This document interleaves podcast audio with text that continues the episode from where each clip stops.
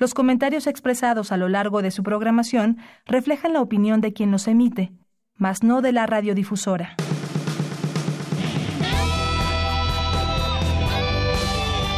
Prisma RU. Relatamos al mundo.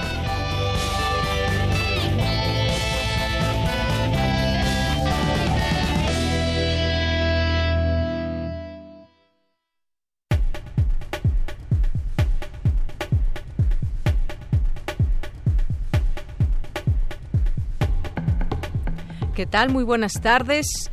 Gracias por estar con nosotros, por sintonizar estas dos frecuencias de Radio UNAM, 860 en amplitud modulada y 96.1 de frecuencia modulada. Además, también nos pueden sintonizar a través de nuestra página de internet que es www.radio.unam.mx. Les saluda aquí del lado de los micrófonos de Yanira Morán, quien a nombre de todo el equipo que trabaja para Prisma RU, los invitamos a que nos escuchen, a que sintonicen esta emisión emisión de Prisma RU de 1 a 3 de la tarde, porque tendremos mucha información entre las cosas que platicaremos el día de hoy con ustedes. Pues vamos a tener dos eh, enlaces, uno de ellos hasta San Luis Potosí que es parte de nuestros reportes desde los estados y San Luis Potosí es actualmente la entidad con más víctimas mortales por COVID-19, con dos personas fallecidas. Eh, se trata de uno de los 19 casos de contagio confirmados en San Luis Potosí. Y luego nos vamos a enlazar hasta Italia, donde pues eh, siguen los números terribles porque en solo en solo un día aumentó 900 personas más muertas en Italia, más allá de la cifra que ya eh, que ya se ha expuesto y estaremos enlazándonos hasta allá, nada más que al sur, donde en Italia también está afectado, menos que el norte, pero pues todo Italia también permanece en una situación, en una situación grave. Y vamos a eh, ir a nuestra segunda hora más adelante con eh, pues todo lo que está sucediendo también en términos de oferta para todos ustedes, de oferta en casa desde Cultura UNAM. Así que vamos a, a seguir platicando de esto. También hay muchas cosas que ofrecerles desde nuestro podcast de Radio UNAM, así que también entren a nuestra página de internet y naveguen por todo el contenido que hay y que bien puede servirles a ustedes durante estos días que mucha gente está guardada en casa. Vamos a platicarles de esto. Eh, vamos a tener también eh, al respecto una entrevista con la maestra Ana Elsa Pérez Martínez, que es directora de literatura y fomento a la lectura. Vamos a tener después también una entrevista con Adán García Fajardo, que es director académico del Museo Memoria y Tolerancia. Y ellos nos van a platicar, también están ofertando cursos, talleres gratuitos eh, que este museo pone a disposición en línea. Y hoy nuestras secciones del viernes, Melomanía RU con Dulce Wet y Refractario RU con Javier Contreras, los temas que han sido noticia a lo largo de la semana y que en particular pues está este tema de las calificadoras que pues están advirtiendo un escenario económico eh, muy fuerte para México. De eso platicaremos al, análisis con Javier Contreras, además de nuestras secciones de todos los días, la sección de cultura, la sección nacional e internacional. Esto y más será parte de lo que tendremos hoy aquí en el programa. Desde aquí, relatamos al mundo. Relatamos al mundo. Relatamos al mundo.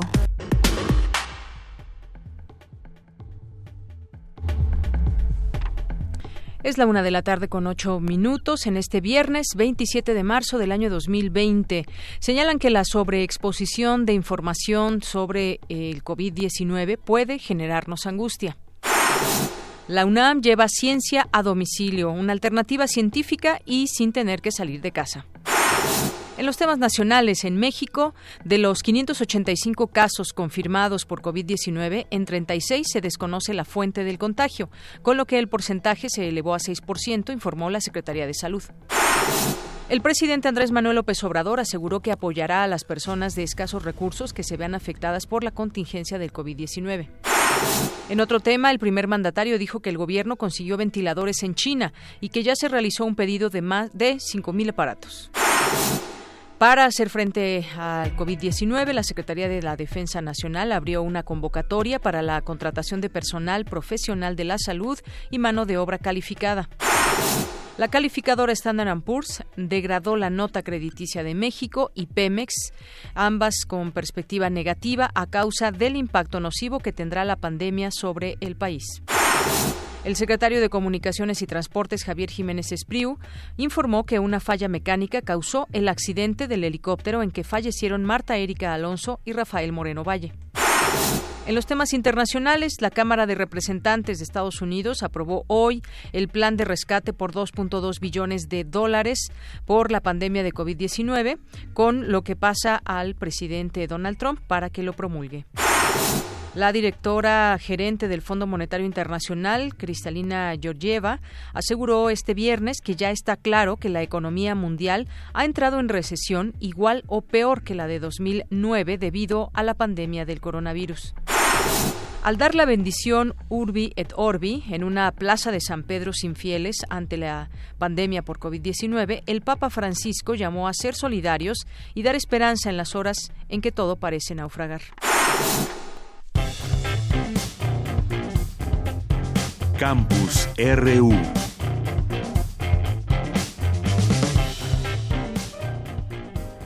Y me enlazo con mi compañera Virginia Sánchez, que como todos los días nos tiene el reporte del coronavirus a nivel mundial y lo que ha sucedido también en México. ¿Qué tal, Vicky? Con mucho gusto te saludo. Buenas tardes. Igualmente, de ella, muy buenas tardes a ti y al auditorio de Prisma RU. Bueno, pues este reporte sobre los casos de COVID-19 para este viernes a nivel internacional se registra que ya son más de 566.289 casos en el mundo, 25.423 defunciones en 176 países y ya se reportan 127.709 recuperaciones. Y bueno, pues Estados Unidos es el país que ahora reporta el mayor número de casos con más de 92.000. Le siguen China, Italia y España.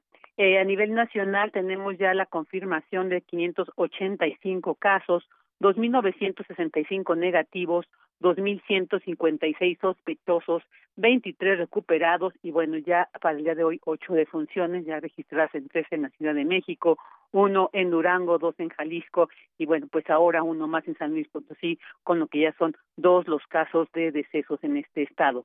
Eh, bueno, el 58% siguen predominando los hombres, ¿no? Con esta esta eh, este reporte con este caso y 42% las mujeres. La mediana de edad sigue siendo 41 años. Y bueno, con más detalle, en la Ciudad de México son 83 los casos confirmados, en Jalisco 64, en Nuevo León 57, en el Estado de México, bueno, del de ayer para hoy 20 casos más y ahora ya reportan 46, en Puebla 45, Yucatán 32, Quintana Roo 29, Guanajuato 23, Querétaro 21, Baja California 19, San Luis Potosí 18, Tabasco con 17, Coahuila y Aguascalientes con 13, Michoacán 11 casos, Oaxaca y Sinaloa con 8, Baja California Sur, Veracruz, Guerrero, Sonora y, eh, y Sonora con 7, Chihuahua y Tamaulipas con 6, Hidalgo, Durango 5 casos, Chiapas, Nayarit, Zacatecas y Morelos con 4, Campeche y Colima con 2 y bueno, en Tlaxcala todavía se mantiene con un solo caso confirmado. Y bueno, pues durante la conferencia matutina de este viernes, el presidente Andrés Manuel López Obrador hizo un llamado a evitar el protagonismo y el amarillismo, amarillismo para atender, dijo, de mejor manera el plan de contingencia por el COVID-19. Escuchemos lo que dijo.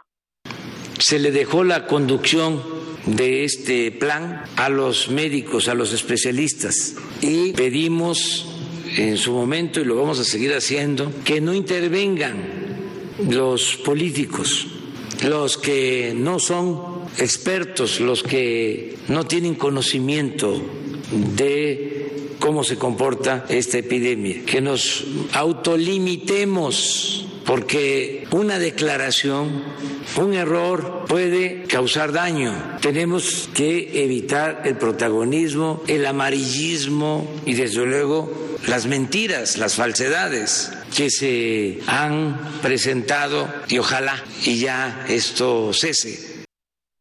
Y también esta mañana la jefa de gobierno Claudia Sheinbaum y parte de su equipo presentaron la modificación del sistema SMS que ha sido adaptado a la fase 2. Eh, a través del cual, en caso de síntomas, pues envía un mensaje de texto con la palabra COVID-19 al 51-515 para recibir las indicaciones. Hasta ahorita, este, esta aplicación ha recibido 4.7 millones de mensajes, con 178.378 usuarios totales y bueno, pues los cuestionarios completados tienen un registro de 128.378. Ahora escuchemos a José Antonio Peña Merino, titular de la Agencia Digital de Innovación Pública, quien detalla precisamente de qué se trata esta adaptación. Escuchemos. Se hace el cuestionario en eh, mensaje de texto, se confirma, se clasifica como sospechoso o no, se confirma si es sospechoso grave, se hace el despacho 911 y si no es sospechoso grave, nosotros tenemos un protocolo de seguimiento diario con las personas, pero más allá de que nosotros le demos el seguimiento automatizado, es muy importante y ojalá ustedes nos ayuden a enfatizar esto, cualquier cambio de síntoma. Ayer tenía tos pero no fiebre y hoy me dio un poco de fiebre, de inmediato volver a llenar el cuestionario, de modo que estemos en capacidad de responder de manera rápida rapidísima para, si es necesario, poder trasladar a un hospital o indicarle a qué hospital se tiene que trasladar. Y es que, bueno, en la etapa anterior, en la fase anterior, se preguntaba si había habido algún contacto con alguien que hubiese viajado al extranjero. Ahora con esta adaptación ya no es así. Ahora ya se va directamente a la sintomatología. Y bueno, pues detallar que son tres puertas de entrada para acceder al cuestionario, que es a través de este mensaje de texto COVID-19 al 51515, también a través de la página de internet en test covid19.cdmx.gov.mx y a Locatel al teléfono que ya se conoce muy bien, 5658-1111. De ella, este es mi reporte este día. Muy bien, Vicky, muchísimas gracias por el reporte y te escucharemos la siguiente semana aquí en estos micrófonos. Ahí estaremos, por supuesto. Muy bien, Vicky, muchas gracias. Hasta luego. Igualmente, un abrazo. Un abrazo. Bueno, pues vamos a continuar ahora con mi compañera Dulce García. La Ciudad de México llega a su primer semana de aislamiento y sana distancia. La mayoría de las personas ya laboran desde casa y un gran porcentaje no pueden frenar sus labores productivas. ¿Cómo viven los capitalinos esta contingencia sanitaria? Nuestra compañera Dulce García preparó la siguiente crónica.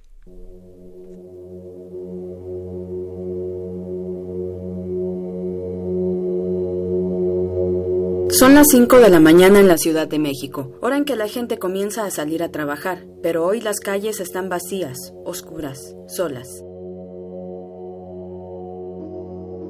En una de las avenidas más concurridas, en las que diariamente los capitalinos lidian con el tráfico, no hay autos ni transporte público. Media hora pasa al menos para poder abordar un bus, que resulta la mejor opción luego de al menos dos viajes rechazados por las aplicaciones de taxis. Pese a la falta del calor del habitual cobijo humano, no se siente frío. Ahora siempre hay asientos disponibles en un camión, en cualquier vagón del metro. Los usuarios son escasos, salpicados uno aquí, dos allá. Hay una apariencia de tranquilidad, pero que solo intenta disfrazar la tensión, que de tanto en tanto se hace evidente, por ejemplo, en dos chicas que van juntas, dormidas y con su respectivo cubrebocas. En las esquinas siguen ahí los puestos de tamales, de desayunos. Ellos viven al día, no pueden hacer cuarentena. Sin embargo, están vacíos y sus dueños atentos a cualquiera que parezca un posible comprador. Todo está vacío. ¿Has vendido algo? No ha vendido. Vendíamos mil, dos mil pesos, ahora estamos vendiendo 100, 150 pesos. Está vacío, por lo mismo que la gente tiene pavor de venir a comer. Y ha bajado mucho porque la gente tiene miedo, está asustada, está en casa. Yo tengo que sostener mi familia y todos los que estamos aquí pues necesitamos una entrada económica. A las 7 de la mañana cualquiera pensaría que la gente por fin ha comenzado a salir, pero la luz del día no ha traído a nadie. Faltan los corredores, los ciclistas, las filas de autos, aunque no faltaron los albañiles, que incluso sin cubrebocas le dan duro a tantos edificios en construcción que abundan en las calles. Quizá aprovechen la ausencia. Yo diría a todo el mundo que estemos fuertes y para salir adelante y no bajar la economía. Y así solas continúan las tardes, con negocios vacíos, sin el bullicio que caracteriza a cada rincón de la capital del país. En la noche, la soledad no deja de reinar el ambiente, incluso el silencio se hace más profundo, como si se estuviese en medio de la nada. De cualquier forma, tanto de los andadores del interior de las casas como de los edificios que aún laboran y de las calles, se alcanza a escuchar la espera, del momento en el que ese virus por fin se vaya y todos puedan volver a salir, tal vez hasta respetándose más los unos a los otros, pues aunque diariamente se estresan por ser tantos y tantos, al final se extrañan porque les estresa más la posible permanencia de la desolación. Para Radio UNAM, Dulce García. Relatamos al mundo.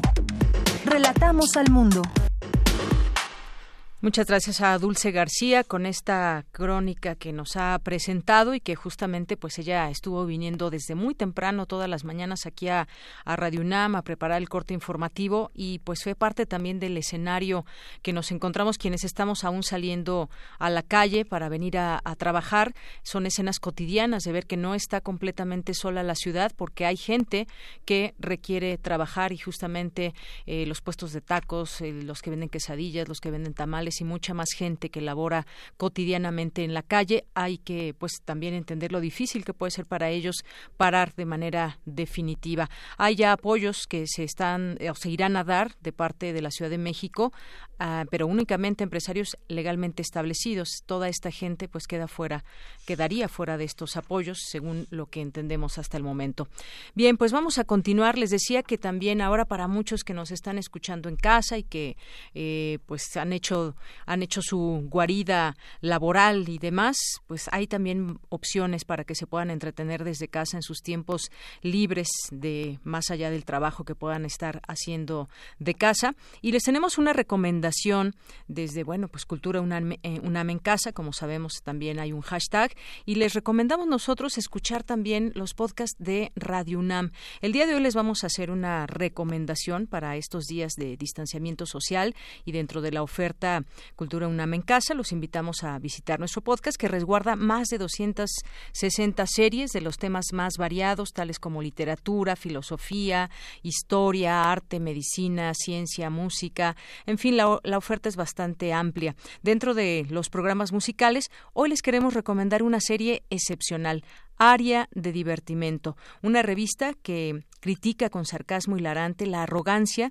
con la que suele abordarse el mundo de la música llamada culta, sin dejar de ofrecer buena información sobre los compositores de ese tipo de música, sus obras y el entorno histórico en el que las crearon. Son 18 capítulos de una hora de duración que no tienen desperdicio. Como muestra, les presentamos este pequeño fragmento del programa A2, una entrevista a los personajes de la ópera Turandot. Entonces nuestro príncipe misterioso resolvió los tres enigmas, convirtiéndose en el prometido oficial de la princesa Turandot. ¿Y qué pasó, amor? ¿Por qué no lo aceptaste?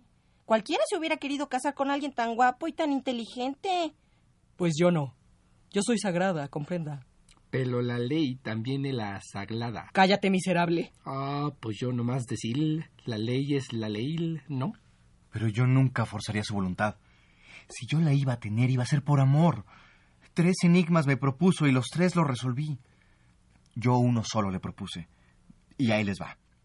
Ella no sabe mi nombre, y yo aquí hoy, delante de todos ustedes, le digo aquí a la señorita, a mi princesa Turandot, lo siguiente. Si tú adivinas mi nombre antes de que amanezca, mi vida está en tus manos.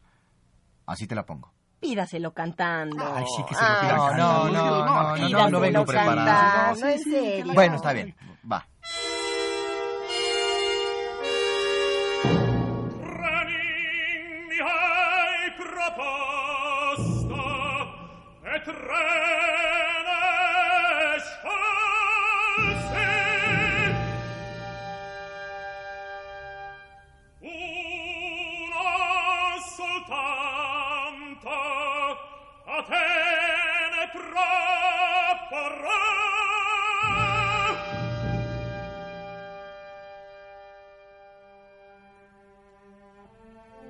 Queremos escuchar tu voz. Nuestro teléfono en cabina es 55 36 43 39.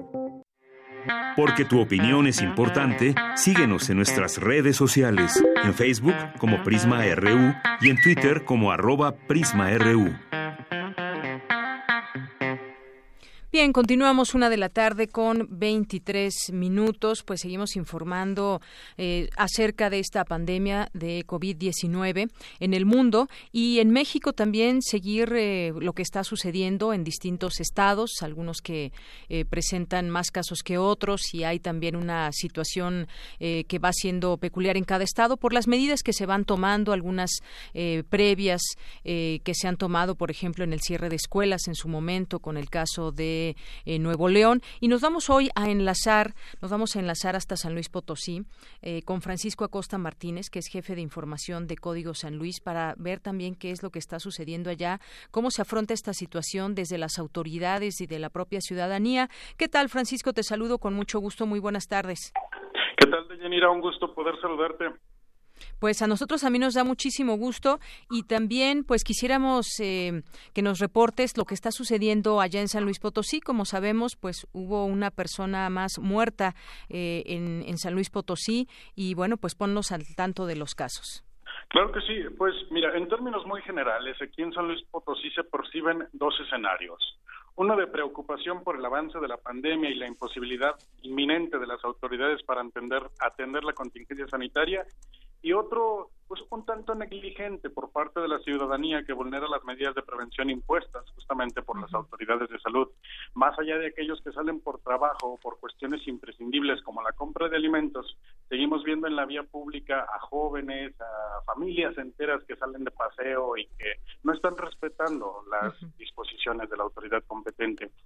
Eh, en el caso del primer escenario, la inquietud repunta, como bien mencionas, a partir de la noche de anoche, jueves 26 de marzo, luego de que se confirmara el segundo deceso a causa del coronavirus. Se trata de un hombre, un paciente de entre 50 y 59 años de edad que se atendía en el hospital de IMSS y que presentó un cuadro de complicaciones crónicas por diabetes e, e hipertensión, situación que termina agravando su diagnóstico y que finalmente le provoca la muerte. Este es el segundo caso, el primero ocurrió días antes de un paciente de también masculino de 70 años de edad, este se atendía en un hospital privado, que presentaba obesidad, dislipidemia y antecedentes de tabaquismo, además de que fue diagnosticado también con influenza. Son las dos muertes que tenemos registradas aquí en San Luis Potosí. eh, desde luego que el, el, panorama general, económico, social, educativo, se ha visto afectado en términos muy, muy, muy importantes. El sector económico pues está completamente paralizado, se cerraron los parajes en la Huasteca, se suspendió la procesión del silencio, el San Luis Open Challenger, que es un torneo de tenis de los más importantes, todas las ferias regionales están suspendidas, las plazas comerciales han reducido su actividad, algunas incluso ya permanecen cerradas, los antros, los restaurantes suspendieron completamente su actividad. El transporte público también registra muy poca afluencia de pasajeros. en cuanto al sector privado, el gobierno del estado y los ayuntamientos han reducido su actividad hasta en un 50%. El Congreso definitivamente suspendió por completo toda su, su labor. Eh, la mayoría de los trámites están apelando a que se realicen por medios online, eh, con el fin de evitar que la ciudadanía se exponga a, pues, al peligro de esta pandemia. Eh, es muy importante mencionar que los primeros casos de coronavirus, hasta el momento aquí en San Luis Potosí, todos son importados o asociados a importación. Los primeros provenían de Europa. Hasta este momento, eh, mejor dicho, el escenario ha cambiado un tanto, ahora provienen de Estados Unidos. En ese sentido, el Instituto de Migración ha implementado diversos operativos para identificar a los paisanos que están regresando del vecino país del norte eh, para informarles sobre la contingencia sanitaria y pedirles que se apeguen a las medidas de seguridad y prevención que se han dispuesto. Hasta ayer se informaba que hay 59 personas aisladas y se está buscando aproximadamente otras 20 en los 58 municipios de la entidad. Esto con la, con la finalidad de evitar que se propague el virus pues en las comunidades que es principalmente a donde están regresando los paisanos que vienen de Estados Unidos. Y bueno, una situación también que enciende un tanto las alarmas aquí en la zona metropolitana de la capital es el gravísimo desabasto de agua que está pues, registrando. Hay varias colonias que desde hace meses no tienen ni siquiera para las medidas básicas de higiene. Ayer por al filo del mediodía se registró un bloqueo en una de las avenidas principales aquí de la capital. Eh, se estima que son cerca de 30 colonias las que no tienen agua. Y a eso hay que agregarle que las presas que abastecen a esta región pues están en niveles realmente bajos. La sequía, el estiaje y la falta de lluvia en los últimos años ha provocado que no haya reservas. Eh, y pues bueno, hay que tener muy en consideración eh, el, el, contar con el agua permite fortalecer las medidas de higiene, lavado de manos, pues todas las recomendaciones que están dando las autoridades justamente, Francisco. En efecto, es, es fundamental. Entonces, sí, sí hay un escenario pues de preocupación, principalmente, pero también vemos esta otra negligencia de la ciudadanía que no permanece en casa. Hace unas horas, hoy por la mañana, el titular de la Dirección General de Seguridad Pública del Ayuntamiento de San Luis Potosí, Edgar Osvaldo Jiménez Arcadia, reconocía que jóvenes eh, ya están dejando sus casas, no, no han soportado el aislamiento preventivo y han comenzado a regresar a las calles. Esta situación podría pues generar un repunte en el número de casos eh, que como mencionaba hace un momento, hasta ahorita todavía no hay eh, propagación comunitaria del virus, todavía no hay contagio local. ¿Se sabe cuáles son las eh, fuentes de contagio hasta el momento de las personas que han dado positivo?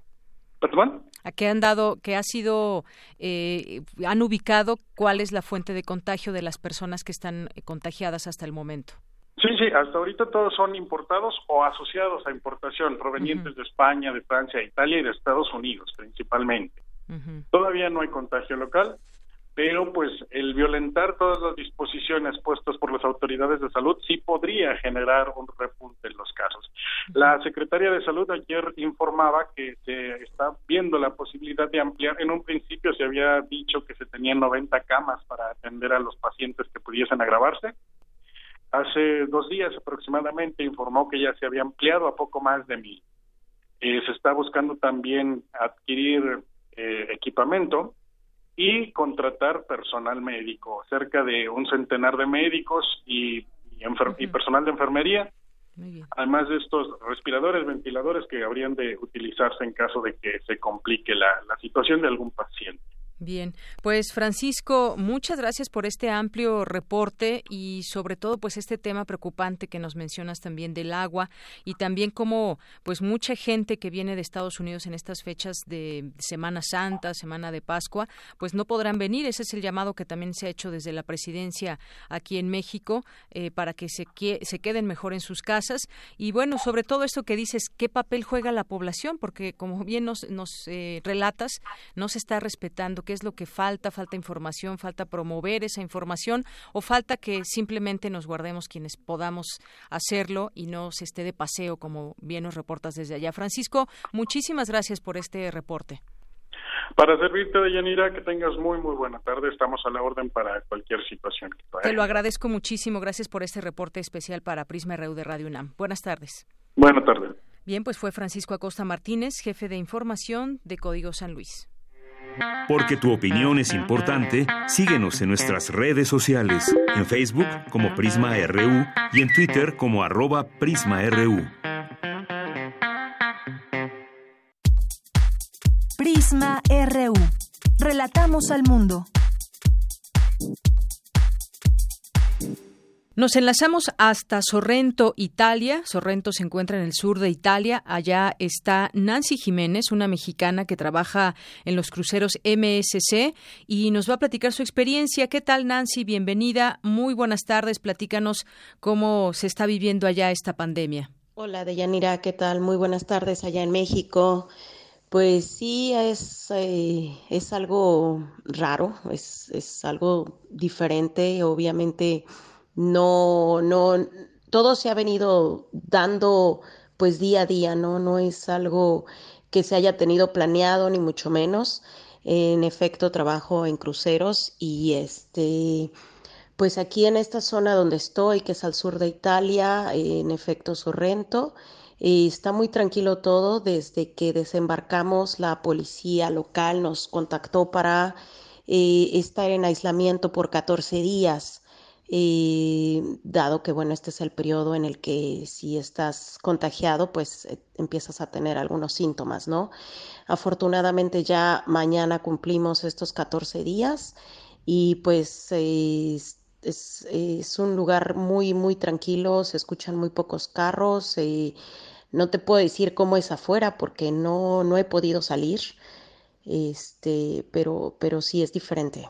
¿Cómo ha impactado al sector turístico? Nancy, tú que trabajas en este sector, ¿cómo ha sido este impacto allá en esa parte del mundo? Ah, respecto al trabajo, bueno, pues en efecto sí, sí afectó bastante a todo el sector turístico, no solamente al área de cruceros. De hecho, creo que fuimos el segundo barco mundial en habernos detenido.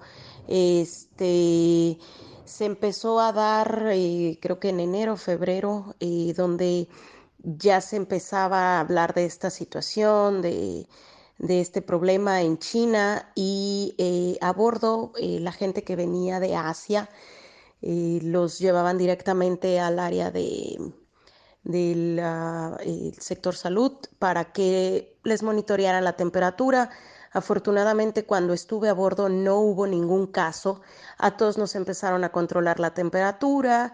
Eh, sí había eh, lo que es ah, alcohol en gel para estar desinfectando las manos. Nos provieron también de eh, desinfectante para estar tal cual, perdón, la, redundancia, desinfectando manijas, desinfectando eh, los lugares por donde pasa la gente y demás, ¿no? Entonces, este, pues empezaron a tomar medidas, pero ya después, al paso de los, de los días, de las semanas, eh, lamentablemente recibimos una noticia donde uno de los pasajeros había estado con nosotros, desembarcó el 28 de febrero y había dado positivo. No se sabe si este pasajero ya estaba a bordo eh, con el virus o llegando a su país, él es de Austria. Eh, dio positivo y bueno, se empezaron a tomar más medidas.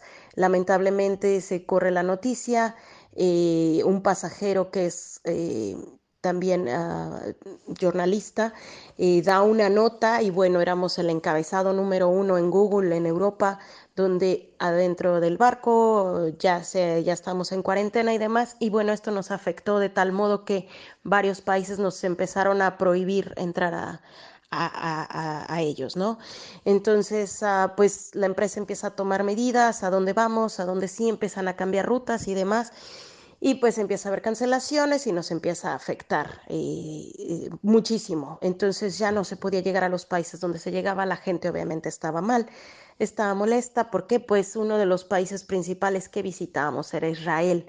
Eh, la gente toma este crucero para visitar Jerusalén. Eh, pero es algo que no está en las manos de ninguno de nosotros para poder hacer y bueno, aún así se toman las decisiones, el capitán toma decisiones junto con la empresa, me imagino yo, de tomar eh, otras rutas y, e ir eh, pues compensando también a la gente de cierto modo y darle espacio y tranquilidad hasta que definitivamente eh, ya no se pudo hacer más. Llegamos a Génova, donde el barco se paró, no subió una persona y tampoco bajó ningún empleado. Bajaron todos los huéspedes y nos quedamos a bordo solamente empleados. Eh, afortunadamente en los cuatro días de que el barco ya se había parado, yo pude salir con mi marido porque vivimos aquí en Italia y a la empresa contrató dos autobuses no éramos más de 60 personas, entonces lo cual también hacía que en el autobús viniéramos separados. Y pues así llegamos aquí a esta zona al sur de Nápoles, este, donde la policía en ese mismo momento en el trayecto nos llamó para pedirnos de favor que estuviéramos en nuestra casa por 14 días al menos para evitar algún posible contagio, ¿no? Y pues bueno, aquí estamos ya el día de mañana. Afortunadamente cumplimos los 14 días. ¿Algo más, Nancy, que nos quieras compartir? Pues no está por demás decir que México, cuídense, cuídense mucho. Eh, la verdad, como mexicanos, a veces tomamos las cosas tan a la ligera. Eh, veo que mucha gente todavía está de vacaciones, este, eh, y no le están dando la importancia que, que es. Afortunadamente México no tiene tantos casos, ojalá se mantenga así, pero pues no está por demás, siempre hay que cuidarnos. Y pues allá está toda mi familia, está toda mi gente, están mis amigos y pues no está, no está por demás. Por favor, solo cuídense, mantengan las medidas eh, que nos han venido diciendo, siempre la higiene, eh, lavarnos las manos, si tienes contacto con alguien, pues ya sabes, traer gel ahora en, en, la bolsa, gel antibacterial y siempre, siempre, siempre eh, estar al pendiente ¿no? de, de la higiene, tal cual no es más que higiene. Cuídense mucho y muchas gracias. Bien, pues muchas gracias, Nancy Jiménez. Eh, te mandamos un saludo, un abrazo hasta Sorrento, Italia. Eh, pues Italia que haya, ha sido un foco de atención mundial por el número de contagiados, por el número de muertos que está teniendo. Muchas gracias y hasta luego. Bien, pues ella fue Nancy Jiménez y en Italia que registró su récord de muertos en un solo día, 919 personas. Ya este país supera a China en número de casos con 86 mil diagnosticados. Relatamos al mundo. Relatamos al mundo. Bien, y pues nos enlazamos ahora eh, con la Canirac. Ya está en la línea telefónica el vocero, que es el licenciado Francisco Fernández Alonso, que es eh, eh, también pues importante conocer lo que está haciendo, lo que va a hacer la Canirac. ¿Qué tal, licenciado? Le saludo con mucho gusto. Muy buenas tardes. Muchas gracias, buenas tardes. Gusto de saludarte y aquí a tus órdenes. Bien, pues esto que está sucediendo también pues eh, ha impactado al sector restaurantero, por ejemplo, vive un momento algunos ya de, desesperación. ¿Qué es lo que va a hacer la eh, pues la Canirac al respecto de todo este tema ligado al COVID-19? Mira, fíjate que nosotros iniciamos eh, en determinado momento con una serie de consejos a todos nuestros afiliados. Te comparto que nosotros desde enero empezamos a comunicarle a todo nuestro gremio lo que nosotros avisorábamos que podía venir. Por un lado, les pedimos que tuviéramos precauciones en cuanto a ir cuidando su caja. Eh, por supuesto, eliminar cualquier gasto no prioritario desde esa fecha. Es decir, si tú querías reparar eh, una silla o una estufa o cambiar algún eh, equipo, pues no lo hicieras para que tuvieras, esperáramos a mejores momentos y que inclusive tratáramos de cuidar nuestros inventarios eh, sin llevarlos a la mínima expresión, porque desgraciadamente tuvimos la experiencia que sufrió esta este gremio hace 10 años, recordarás con el tema de la influenza. Entonces ahí nuestro impacto fue durísimo, ¿no? Nos tardamos casi 10 años en recuperarnos. Entonces, sí, sí, sí, sí, El PIB, nosotros tenemos un PIB en el 2008 de, por decirte algo, 208 mil millones de pesos. En el 2009 bajamos a 187 mil. Fue una contracción muy importante. Entonces, hasta el 2019 regresamos a otra vez a los 209 mil. Entonces, pues prácticamente estamos en, en, iguales números que los que teníamos hace 10 años. Ahora, lo que pasa es que la oferta ha crecido porque mucha gente me dice es que siguen abriendo, abriendo restaurantes. Le digo, pues sí, pero el mercado sigue siendo el mismo. México no ha crecido, independientemente de los datos que pues que cada quiera tomar, pero el hecho es que México no ha crecido. Y lo que viene está peor, por lo que vemos. Lo que viene está peor porque veo, de hecho, hoy en la mañana leía todas las calificadoras, eh, pues mandaron un crecimiento negativo, inclusive menos 4%. Así es. Y si le sumas la, la degradación que tuvo la, la deuda del país, pues, eh, pues nos tiran, digamos, todas las expectativas que teníamos para este año. Una pregunta, estamos platicando con Francisco Alonso, que es presidente, Francisco Fernández Alonso, presidente nacional de, de la Cámara Nacional, la CANIRAC, de la industria restaurantera y de alimentos condimentados. A nivel nacional, y justamente nos decía, ya, ya había un llamado de irse preparando ante todo esto, ya hay una experiencia previa que fue la de 2009. ¿De qué manera se va a hacer llegar eh, todo este apoyo? ¿Quiénes están factibles de que puedan, eh, o de qué manera exactamente se va a apoyar? Quizás que nos esté escuchando en el público, gente que sean eh, pues micros, pequeños, medianos empresarios, ¿cómo eh, hay las posibilidades de, de frenar este impacto? algunos proyectos, el único que, que digamos ya se eh, concretó, ya lo comunicó la jefe de gobierno, son pequeños créditos de 10 mil pesos eh, para 50 mil micro microempresarios y bueno, no dudo que ayude y además todo es bienvenido, ¿no? Y como decían a mí, a caballo regalado no se ven los dientes, pero claramente es insuficiente para el, para el volumen del problema que tenemos. O sea, eh, hoy eh, tenemos muchos restaurantes cerrados, muchos. De hecho, tú puedes constatar, como cualquier gente de nuestro público que puede caminar y se va a dar cuenta que no hay eh, restaurantes abiertos y los que hay presentan una baja considerable, ¿no? Los que hay eh, seguramente pues tienen condiciones eh, mejores que otras. Eh, su dinámica de negocio es mucho más fácil de resistir ante los problemas porque tiene una renta menor, porque trabaja la familia ahí y de alguna manera pues todo el mundo le, le pone el brazo y ayudarse, ¿no? Pero no es la situación de los demás restaurantes.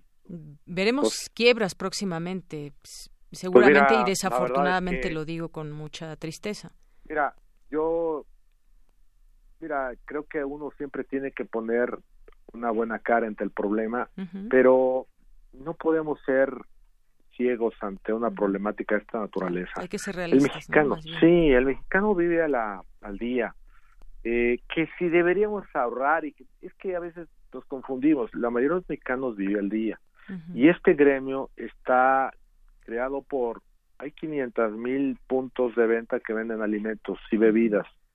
Y no me refiero porque mucha gente piensa que hablamos de bebidas, estamos hablando de, grandes restaurantes y que venden grandes vinos. No, yo hablo del, del de dos millones cien mil mexicanos que colaboramos en esta actividad o dos millones cien mil hogares para ser más preciso. Y todos los clientes por supuesto que también se benefician de estos restaurantes porque pueden conseguir precios eh, más cómodos. Toda pues estas personas que normalmente comen en la calle pues van justamente a esas fonditas a estos lugares y es un apoyo mutuo a final de cuentas. Por supuesto por supuesto por supuesto. Tenemos ahí una un mercado Mira, aparte, déjame decirte porque es muy importante, es un mercado también muy competido. Eh, decimos que la industria restaurantera, además de ser una altísima generadora de empleos, es una, una un medio muy competido, muy competido. Somos la primera opción de empleo y primero y la primera opción de autoempleo. Es decir, casi quien pierde su trabajo siempre tiene la receta de la abuela o la esposa cocina muy rico o alguien por ahí decide que va a vender comida. Entonces, todos los días se incorporan al mercado de los restaurantes cientos de gente, todos los días. Y bueno, ahora en un mercado altamente competido, con una economía deprimida eh, y en medio de una crisis, pues evidentemente las cosas no se avisoran muy eh, entusiastas, muy entusiastas, ¿no? Bien, bueno, pues así está esta situación y estaremos atentos a lo que se hace la Canirac en cada estado también y lo que anunció aquí la Ciudad de México, que serán estos apoyos a 50 mil microempresarios que se verán beneficiados y quienes recibirán 10 mil pesos cada uno. Pues muchísimas gracias, gracias, contrario, Francisco. Muy buenas tardes, hasta luego. Buenas tardes, bonita tarde. Igualmente, bueno, pues fue el presidente nacional de la Canirac, el licenciado Francisco Fernández Alonso, eh, quien nos, bueno, nos cuenta sobre cómo está impactando lo que se puede hacer y que seguramente ya nos dirán los propios microempresarios será insuficiente porque hay no, no se sabe es un momento de espera indeterminada donde no se sabe cuándo volveremos a, esa normalidad y cuándo se podrán abrir eh, al público todos estos lugares continuamos Queremos escuchar tu voz. Nuestro teléfono en cabina es 55 36 43 39. Porque tu opinión es importante, síguenos en nuestras redes sociales, en Facebook como Prisma RU y en Twitter como arroba PrismaRU. Bien, continuamos algunas eh, notas nacionales. En un momento también vamos a comentar este tema con Javier Contreras eh, en Refractario RU, porque estamos en una recesión igual, igual o peor que la de 2009, según da a conocer el Fondo Monetario Internacional. Advirtió que especialmente eh, del impacto que sufrirán las economías emergentes y para las que cifró sus necesidades de financiación de cerca de 2.5 billones de dólares. Pues todo está también moviéndose en este momento en la economía y tendremos y habremos de seguir analizando todo este impacto. El dólar, en tanto, está en 23.85 debido a la baja en, calificación crediticia, que ha bajado con respecto a aquel 25 pesos por arriba de los 25 pesos en que se encontraba. Por otra parte, pues el SAT llama a contribuyentes, pues ya viene la declaración declaración anual, es en abril, y el SAT llama a contribuyentes a solidarizarse, pero no da tregua con la declaración anual. Así que habremos de hacer la declaración anual todos, hace un llamado a los contribuyentes a que se solidaricen y nosotros diremos, bueno, pues también a solidarizarse de parte de la autoridad y bueno, pues también estaremos informando sobre este tema en particular. La Sedena lanza convocatoria para contratar médicos, enfermeras y administrativos por COVID-19 con la finalidad de reforzar las capacidades del Sistema Nacional de Salud en el marco de la aplicación del Plan de N3 en atención a emergencia por el COVID-19 y la Secretaría de la Defensa inició hoy la contratación de especialistas de la salud y personal administrativo, militares en situación de retiro y civiles. La dependencia al mando de general Luis Crescencio Sandoval requiere especialistas en medicina crítica interna, neumología, cardiología y urgencias también. Bueno, pues este es el informe que se da con respecto a estas contrataciones. Vienen, si alguien se interesa, pues todas las bases que pueden ya entrar en la página de gobierno, eh, donde pueden encontrar todos estos eh, médicos en qué especialidades, los administrativos también, o servicios generales, a través de la página de la Sedena o también a través de su, su Twitter, que es Sedena MX. Continuamos. Relatamos al mundo. Relatamos al mundo.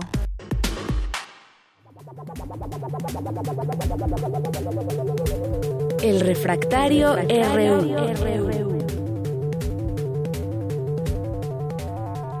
Bien, y hoy pues adelantamos esta sección para seguir platicando y desahogar todos estos temas de COVID-19 para pues posteriormente en nuestra segunda hora relajarnos un poquito, aunque sea. Bueno, pues te doy la bienvenida, eh, maestro Javier Contreras, maestro en Derecho y profesor de la Facultad de Estudios Superiores de Acatlán. ¿Cómo estás? Muy buenas tardes. Hola, ¿qué tal, Deyanira? Muy buena tarde para ti para todo el amable auditorio de Prisma RU. Pues ¿Qué noticias las que tenemos que compartir y que comentar en estos tiempos? Me parece que de lo más importante que hay que recordarles siempre a nuestro auditorio es que debemos guardar esta sana distancia, este llamado distanciamiento social, para poder aplanar aquella curva epidemiológica y provocar los mejores eh, efectos dentro de esta problemática y poder evitar el colapso de nuestro sistema de salud. Junto con ello, me gustaría abordar contigo este primer tema, la baja de la calificación eh, y perspectiva de México por parte de Standard Poor's, Fitch y bueno, también es expresado Moody y otras calificadoras.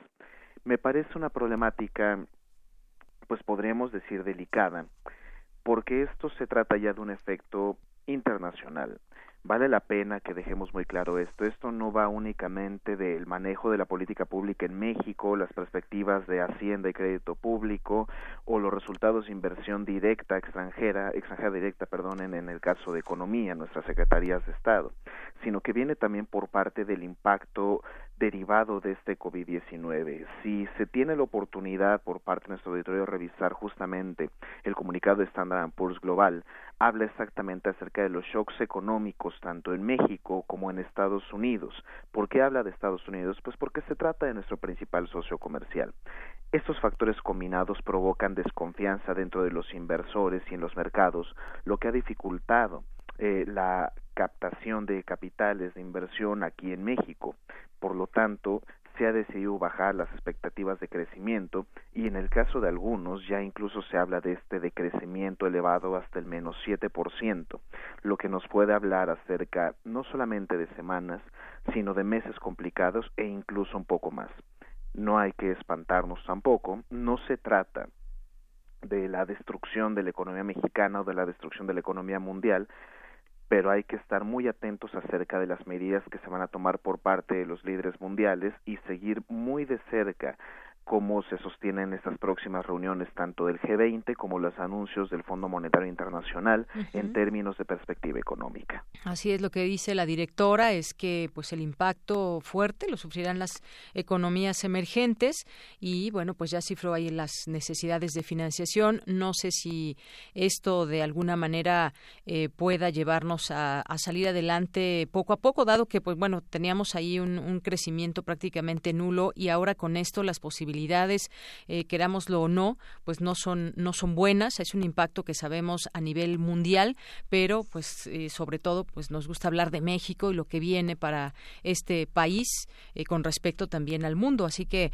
pues estaremos si, analizando este tema también en los próximos días, Javier. Y hay otra cosa también que es el COVID-19 en México y su impacto también, pero en la economía local. Las medidas que ha tomado el gobierno de México, ¿qué te parece? ¿Son las correctas? ¿Hay apoyos? Pero ese apoyo, pues sabemos que no, no llegará, por ejemplo, a los que no estén legalmente establecidos, que es todo el tema del ambulantaje en este país que también pues se cuenta por números muy grandes. Efectivamente, hay que recordar que en el caso mexicano hay una gran fuerza laboral que se encuentra en la informalidad y es por ello que podríamos eh, hablar de una preocupación por parte de la ciudadanía por la falta de apoyos de este gobierno para este momento específico. No obstante, me parece que hay que clarificar algunas cosas. Por lo que tengo entendido, sí habrán apoyos también para informales, pero esto vendrá desde la parte de Secretaría de Bienestar, mientras que para el comercio formal vendrá por la parte de la Secretaría de Economía. Esto de la aplicación y de la petición de créditos hasta por 25 mil pesos para poder tratar de dinamizar nuevamente nuestras relaciones económicas locales. Esto es muy importante para nuestros pequeños productores, nuestros microempresarios y pequeños empresarios y empresarias, toda vez que pueda hablar de un pequeño impacto de un apoyo para poder volver a sacar adelante sus comercios después de esa etapa de la cuarentena. Y vale la pena que reflexionemos en torno a ello.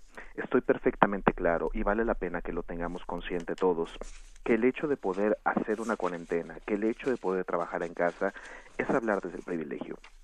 No lo podemos ver de otra forma, porque efectivamente hay personas en México, millones de personas que tienen que salir cada día a buscar ese pan y los que tenemos la ventaja de poder estar en nuestras casas para poder seguir trabajando, pues hay que recordar que se trata de un privilegio de clase.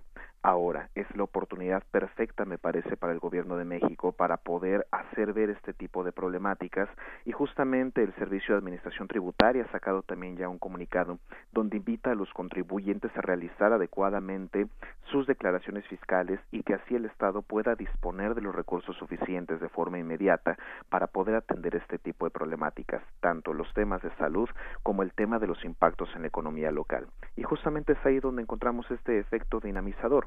Confío en que las medidas tomadas por el Gobierno de México a través de su Secretaría de Bienestar, su Secretaría de Hacienda y Crédito Público y su Secretaría de Economía podrán dinamizar este reto económico que ahora enfrentamos. Valdría la pena, en todo caso, invitar a los inversionistas a que veamos el fomento a la producción y también hablarle a los trabajadores que en la medida que sea posible permanecer en casa, permanezcamos y los que no sea posible, extremar las medidas precautorias. Así es, Javier. Como bien dices, pues se ha vuelto también toda una discusión todo este tema, si el quedarse en casa es un privilegio de clase que pueden hacer muchos, pero muchos otros no, porque entonces se quedan sin comer. Oye, y por último, pues estuvo la reunión de líderes del G20 y la declaración internacional para enfrentar la pandemia. ¿Qué te pareció y qué te pareció lo que dijo el presidente de México, López Obrador? Lo más relevante que tendríamos que destacar de esto es que se trataría de la primera participación en una cumbre internacional por parte del presidente López Obrador, cosa que me parece aplaudible. Sí habrá sido virtual, no se habrá tratado de estos grandes summits internacionales, pero se trata de la primera comunicación virtual que se tiene para poder enfrentar los, eh, enfrentar los retos que nos causa esta pandemia, pero como humanidad no únicamente hablando ya del caso mexicano. Y yo rescataría el mensaje del presidente López Obrador cuando habla acerca de la fraternidad universal y de la hermandad.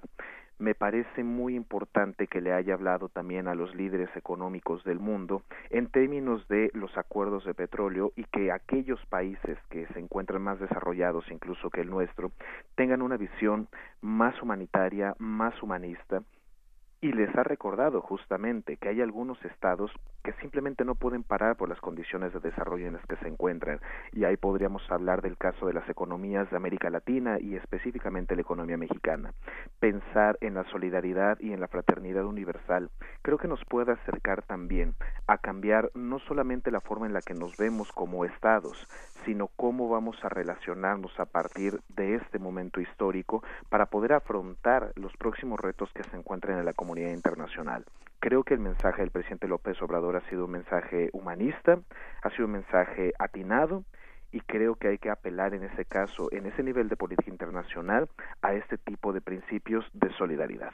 Así es. Bueno, pues estaremos también, por supuesto, como lo hemos estado todo este tiempo, atentos de todos estos eh, estos temas y cómo van teniendo también, eh, pues, este movimiento de la economía hacia dónde nos lleva, declaraciones, por ejemplo, que va teniendo, eh, como las de Estados Unidos con Donald Trump, si va a abrir o no su economía el 12 de abril, lo que ha pasado en su momento en Gran Bretaña, también como intentando de no afectar a la economía y y pues han tenido que revertir esas esas eh, acciones o esas ideas que, que han desafortunadamente hasta favorecido que el virus se propague, como en el caso de Gran Bretaña, según los propios eh, críticos ahí de Gran Bretaña. Pero es un tema que, pues, en el caso de México, apenas iniciaríamos la fase 3 en algún momento, cuando se declare estar atentos, y el panorama hasta ahorita ya es difícil. Vamos a ver cómo las cosas van moviéndose en algún momento dado con todo esto y cómo podremos salir adelante, porque no queda de otra más que reorganizarse y tratar de salir adelante. Muchas gracias, Javier. No, gracias a ti, Deyanira. Cuídense mucho, malo auditorio, y espero que tengan un excelente fin de semana. Igualmente para ti. Hasta luego, maestro Javier Contreras. Bien, pues nos despedimos de esta primera hora, ya son las dos de la tarde en punto y vamos a hacer una pausa de regreso. Todavía tenemos mucho que compartir con todos ustedes.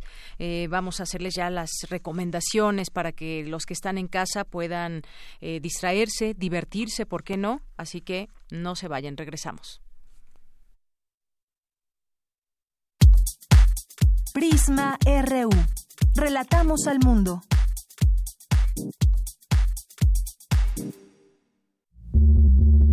Las audiencias también son parte del medio. ¿Qué tal amigos? Soy Guillermo Montemayor Gómez, defensor de las audiencias de Radio y TV UNAM.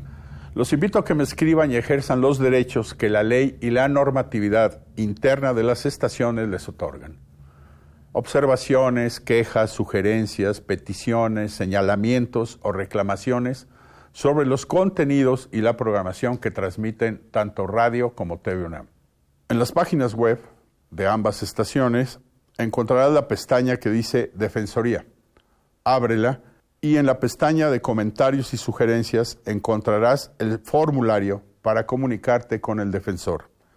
Además de información precisa sobre la Defensoría, informes, documentos normativos, tanto externos como internos, y algo que es muy importante, que es el código de ética.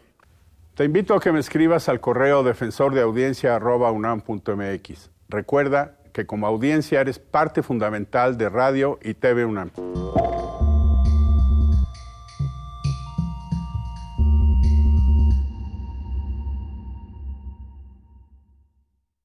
Habla Alejandro Moreno, presidente nacional del PRI. Muchos dicen que el PRI es el culpable de todo.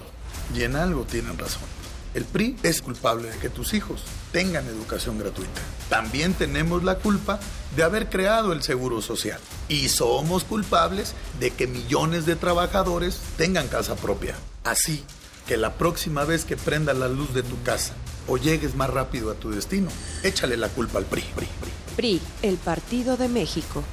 Inició el escenario 2 y lo mejor es quedarnos en casa. Pero si te urge salir, voy contigo. Soy Susana Distancia. Para comprar comida o medicina, que solo vaya una persona. En las filas, mantén metro y medio de distancia con los demás. Si tienes que pasear a un perro o a un bebé, guarda tu sana distancia. Nada de saludar de mano, beso ni abrazo. Y no olvides el estornudo de etiqueta. Si te cuidas tú, nos cuidamos todos. Quédate en casa. Gobierno de México. ¿Has intentado dejar de beber y no puedes? Puede ser que seas un alcohólico. ¿Alcohólico se escucha fuerte? Las consecuencias pueden ser peores. No dudes, infórmate. Mayor información al 5705-5802. Lada sin costo 01800-561-3368.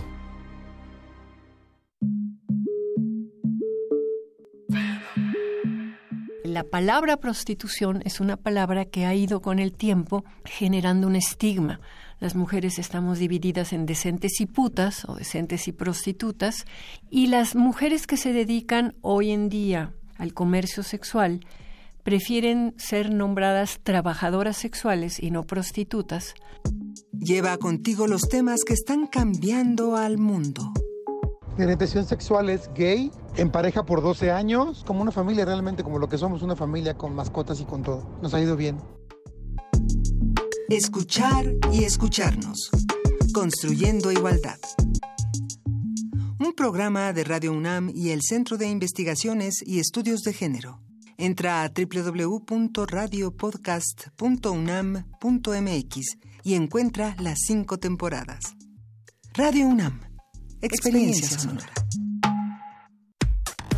Relatamos al mundo. Relatamos al mundo. Bien, continuamos dos de la tarde con cuatro minutos. Ya estamos de regreso. Gracias por eh, estar con nosotros aquí en 860 de AM y en 96.1 de FM. Y saludos a quienes nos sintonizan a través de nuestra página de internet www.radio.unam.mx. Le mandamos muchos saludos a Luis, Luis y Ale que nos preguntan nos preguntan que cuál es la, el podcast que recomendamos. Bueno, pues se llama Área de Divertimento y pueden encontrarlo a través de nuestro podcast, pero la idea es que ustedes naveguen por nuestros podcasts y puedan encontrar pues toda muchas cosas dentro de esta oferta que se da. Es muy amplia y ustedes pues me gustaría que lo constaten y nos platiquen cuál les gusta más y también recomienden a otras personas de, del público. Bien, pues también muchas gracias a todos quienes hacen posible eh, Prisma RU. Eh, les comento que el próximo lunes estará en estos micrófonos mi compañera Virginia Sánchez, quien ha estado haciendo el reporte diario que ustedes han ido escuchando a lo largo de los días.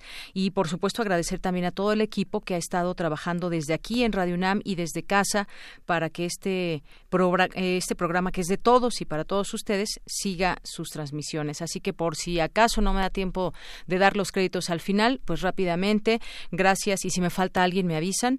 los créditos créditos, pues todas las personas que han estado aquí atentos, Rodrigo Aguilar, Ruth Salazar, Denise, que se me, se me olvida su apellido, Licea, Denise Licea, a Cristina Godínez, aquí a Arturo González, a Coco y a todos los que han estado por aquí, a Miguel Ángel, em, también en la, en la continuidad a Enrique Pacheco y a todas las personas que también han estado viniendo estos días, eh, también a, Katy que está por ahí, a todas las personas que pues aquí en Radio UNAM están eh, presentes y desde casa también eh, parte del equipo de Prisma RU está trabajando. Ya decía yo, Virginia Sánchez, está Tamara Quirós, Abraham Menchaca, Cindy Pérez, Daniel Olivares, Dulce García, Danae Reynoso, Isela Gama en las redes sociales y a todos quienes trabajan en Radio UNAM y siguen desde aquí o desde casa su actividad laboral. A todos ellos muchísimas gracias y bueno, pues aquí mandar saludos a quienes están eh, mandándonos algún mensaje, como Mario Humberto Hernández nos dice el mundo nos da la oportunidad de no ser los mismos después de esta crisis. Debemos cambiar, saber leer nuestro tiempo y reformular nuestras formas de organización social, económica y política completamente de acuerdo contigo, Mario Humberto. Eh, es un momento de reflexión qué nos va a dejar todo esto, además de crisis y además de muchas cosas negativas, pero quizás también una oportunidad de renacer en varios, eh, en varios sentidos. Gracias por el comentario. Eh, Mario Navarrete nos dice saludos cordiales a todo el equipo de Prisma RU, a los que están en cabina, a los que trabajan desde sus casas, son muy profesionales todos. Gracias y saludos a Radio UNAM. Gracias también a ti, Mario Navarrete, eh, por estar presente a través de este mensaje. Mario Humberto Hernández también nos dice el gobierno va a apoyar a los pequeños empresarios, pero la sociedad tiene tiene el poder de apoyar a la economía popular formal e informal y así ayudar a contener los efectos de la recesión. Son los empleos de nuestra comunidad, de nuestras familias. Solidaridad pues de nueva cuenta estoy de acuerdo contigo. De verdad, antes y antes de pasar al supermercado, si podemos ir al mercado que aún está abierto, pasemos por ahí mejor y ayudemos a las personas que no son esos grandes, grandes empresarios. César Soto también nos dice por aquí ante la emergencia sanitaria del COVID-19 parte de la población en la Ciudad de México y área metropolitana del Estado de México no respetan la orden de permanecer en domicilio. Vendrá crisis de hospitales en siguientes días. Pues sí, mucho de lo que podemos hacer está en nuestras manos, de verdad. Eh, yo por ahí tuiteaba una foto el día de ayer de que mucha gente no respeta eh, su sana distancia y en la fila del banco que se hace en la calle, porque van permitiendo la entrada a 10 personas poco a poco, la gente no guarda esa distancia e incluso se molesta si uno si uno se la llega a pedir. Eso nos corresponde a nosotros y no a las autoridades. José García, también muchos saludos. Román Hernández, R. Guillermo, Lucelena Baños, Hugo Lemus Zavala, Abimael Hernández, eh, nos dicen, les deseo un grato fin de semana, muchas buenas vibras y artes para que pasen buenos momentos con sus seres queridos. Gracias, Abimael, te abrazamos desde aquí. Eh, a la doctora María Cristina Rosas le mandamos muchos saludos también. Eh, Vamos a ver quién más está eh, por aquí a través de nuestras redes sociales. está también Jorge PC, nos dice excelente programa, gracias por mantenernos informados. Eh, también le mandamos muchos saludos a Sara Valladolid. Eh, saludos también a Karina, también, muchas gracias. Te mandamos saludos, Eddie Eddy, José García, Román Hernández, que nos dice excelente tarde. Hoy desde casa escuchándolos con atención y viviendo esta situación como en un sueño del que ya quiero despertar. Un fuerte, lejano abrazo. Gracias, Román. También un abrazo para ti.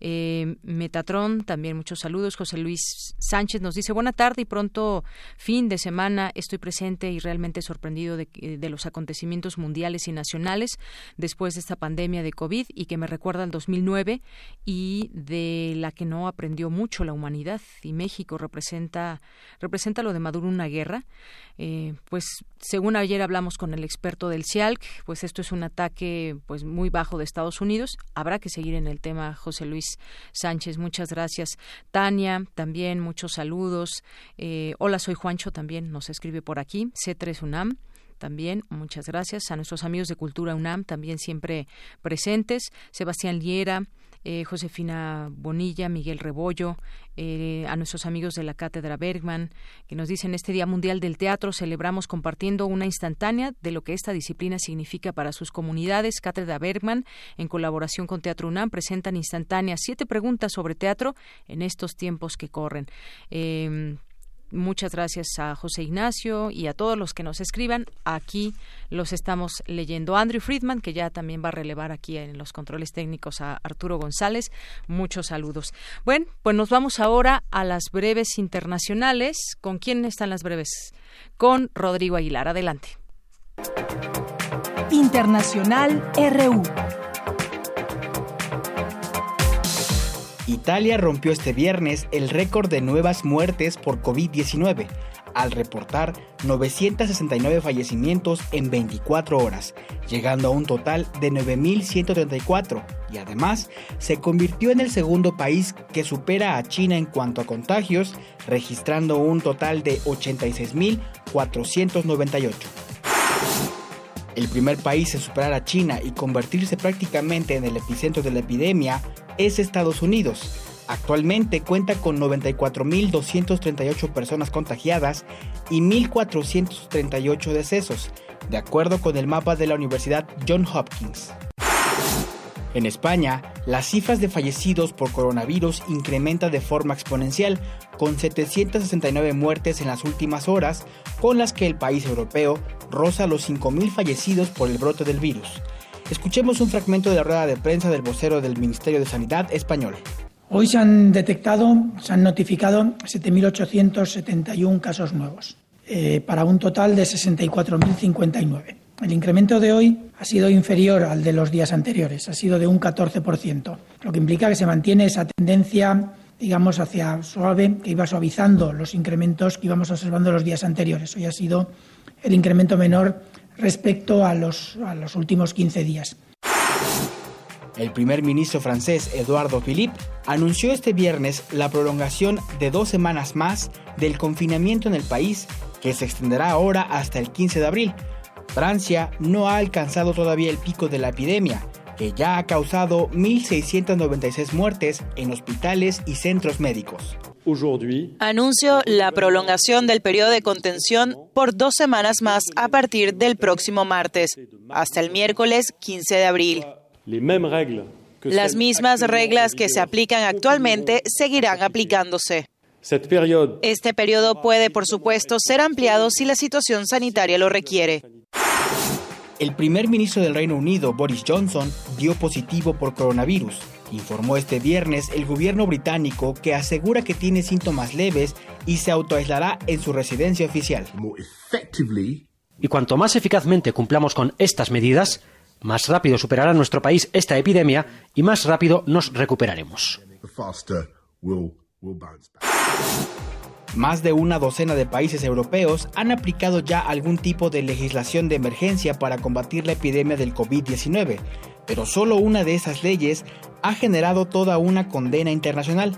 El Consejo Europeo, la Comisión Europea, Reporteros sin Fronteras y el Parlamento Europeo se muestran en contra del estado de emergencia indefinido que pretende implementar el gobierno de Víctor Orbán en Hungría. Escuchemos al presidente del Parlamento Europeo, David Sassoli. Estamos seguros de que si nos atenemos a nuestros valores, enfrentaremos mejor esta crisis y daremos las mejores respuestas a nuestros ciudadanos. No creemos que en situaciones de emergencia la democracia deba ser suspendida. Bien, pues continuamos, continuamos ahora con Cristina Godínez. Durante esta contingencia, la UNAM lleva la ciencia a tu domicilio, la divulgación hasta tu pantalla. Cuéntanos, Cristina, adelante. Deyanira Auditorio de Prisma RU, buenas tardes. Como una opción para hacer más llevadero el estar en casa durante la contingencia sanitaria, la UNAM, a través de la Dirección General de Divulgación de la Ciencia, ofrece contenido sobre diversos temas, con acceso libre a materiales educativos tales como libros, infografías, efemérides, antologías, charlas y programas radiofónicos. Solo hay que entrar a los sitios www.dgdc.unam.mx www.universum.unam.mx y www.museodelaluz.unam.mx. La Universidad Nacional comparte estos contenidos y lo hace en compañía de académicos y divulgadores, quienes presentan una gama de posibilidades que permitirán a los usuarios disfrutar de la ciencia sin salir de casa. Y es que, debido a las medidas preventivas por la circulación de COVID-19, la Dirección General de Divulgación de la Ciencia suspendió actividades desde el pasado 17 de marzo en Universum, Museo de las Ciencias y el Museo de la Luz, pero ofrece esta estrategia digital que puede identificarse en las redes como Ciencia a tu domicilio, la divulgación hasta tu pantalla. Las dinámicas serán semanales en las redes sociales. Habrá retos matemáticos, cine debate, club de lectura, ciencia ficción y recorridos virtuales, entre otras muchas propuestas. Y para los más pequeños se darán recomendaciones de cómo hacer experimentos y demostraciones de ciencia de manera sencilla y divertida. Deyanira, este es mi reporte. Buenas tardes. Buenas tardes y muchas gracias por la información. Cristina, nos vamos ahora con Cindy Pérez Ramírez. De pronto quizás usted se siente enojado, frustrado, con una actitud negativa derivado de este encierro o la sobreexposición de información. Pues eso también, también sucede. Mi compañera Cindy Pérez nos tiene la siguiente información. Adelante.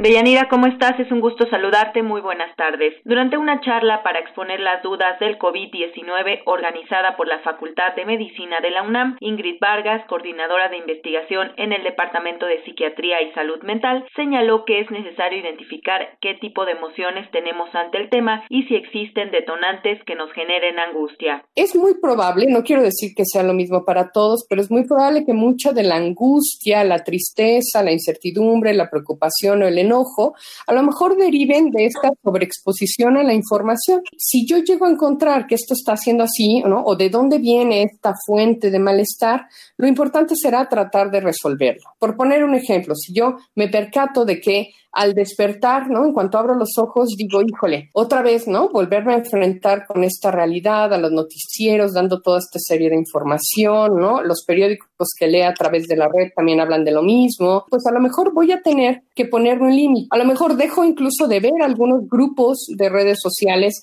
algunos personajes y me dedico de ver a, ver solamente aquellos que me aportan información eh, pues veraz pero también que me ayudan a tomar decisiones. La académica dijo que si presentamos una situación de intranquilidad e insomnio continua, podríamos tener una afección. Recordemos que el cerebro es un órgano más del cuerpo y claro que también se puede enfermar.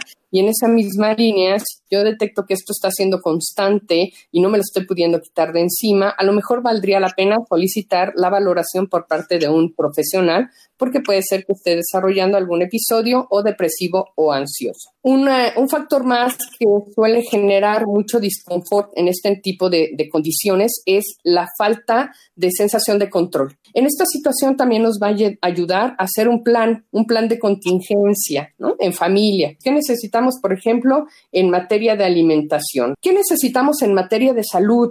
¿Qué necesitamos también para el ocio y la satisfacción, no? Las endorfinas vienen muy bien en esta condición de estrés continuado. Mis películas, a lo mejor algunos juegos de mesa, ¿no? De Yanira cabe recordar que durante la contingencia por la COVID-19, la UNAM, a través de las clínicas del Departamento de Psiquiatría y Salud Mental de la Facultad de Medicina, brindará atención psiquiátrica, psicológica y psicosocial a distancia a través de una plataforma de telemedicina y de expediente electrónico para los integrantes de la comunidad universitaria que así lo requieran. Para recibir atención se debe ingresar a la página web del Departamento de Psiquiatría y Salud Mental. Hasta aquí la información. Muy buenas tardes.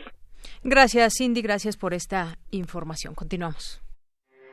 Porque tu opinión es importante, síguenos en nuestras redes sociales, en Facebook como Prisma RU y en Twitter como arroba PrismaRU.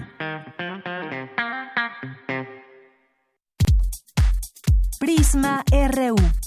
Relatamos al mundo.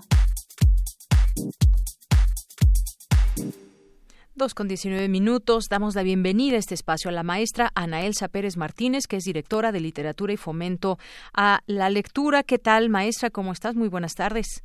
Deyanira, encantada de estar contigo. ¿Cómo estás tú?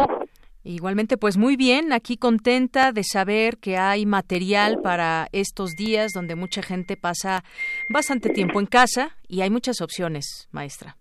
Así es, Deyanira. Eh, yo los invitaría a todos a que retomemos esta metáfora que hemos escuchado millones de veces, pero creo que nunca hayamos visto con tanta materialidad, que es que la lectura es una herramienta que no te encierra, no solo no te encierra, sino te permite volar, es una puerta, es una ventana, es una nave, es un avión que nos lleva y nos este, hace abandonar este encierro. Entonces, creo que ahora más que nunca nos queda clarísimo que la literatura es vital, es necesaria y sobre todo es ahora necesaria.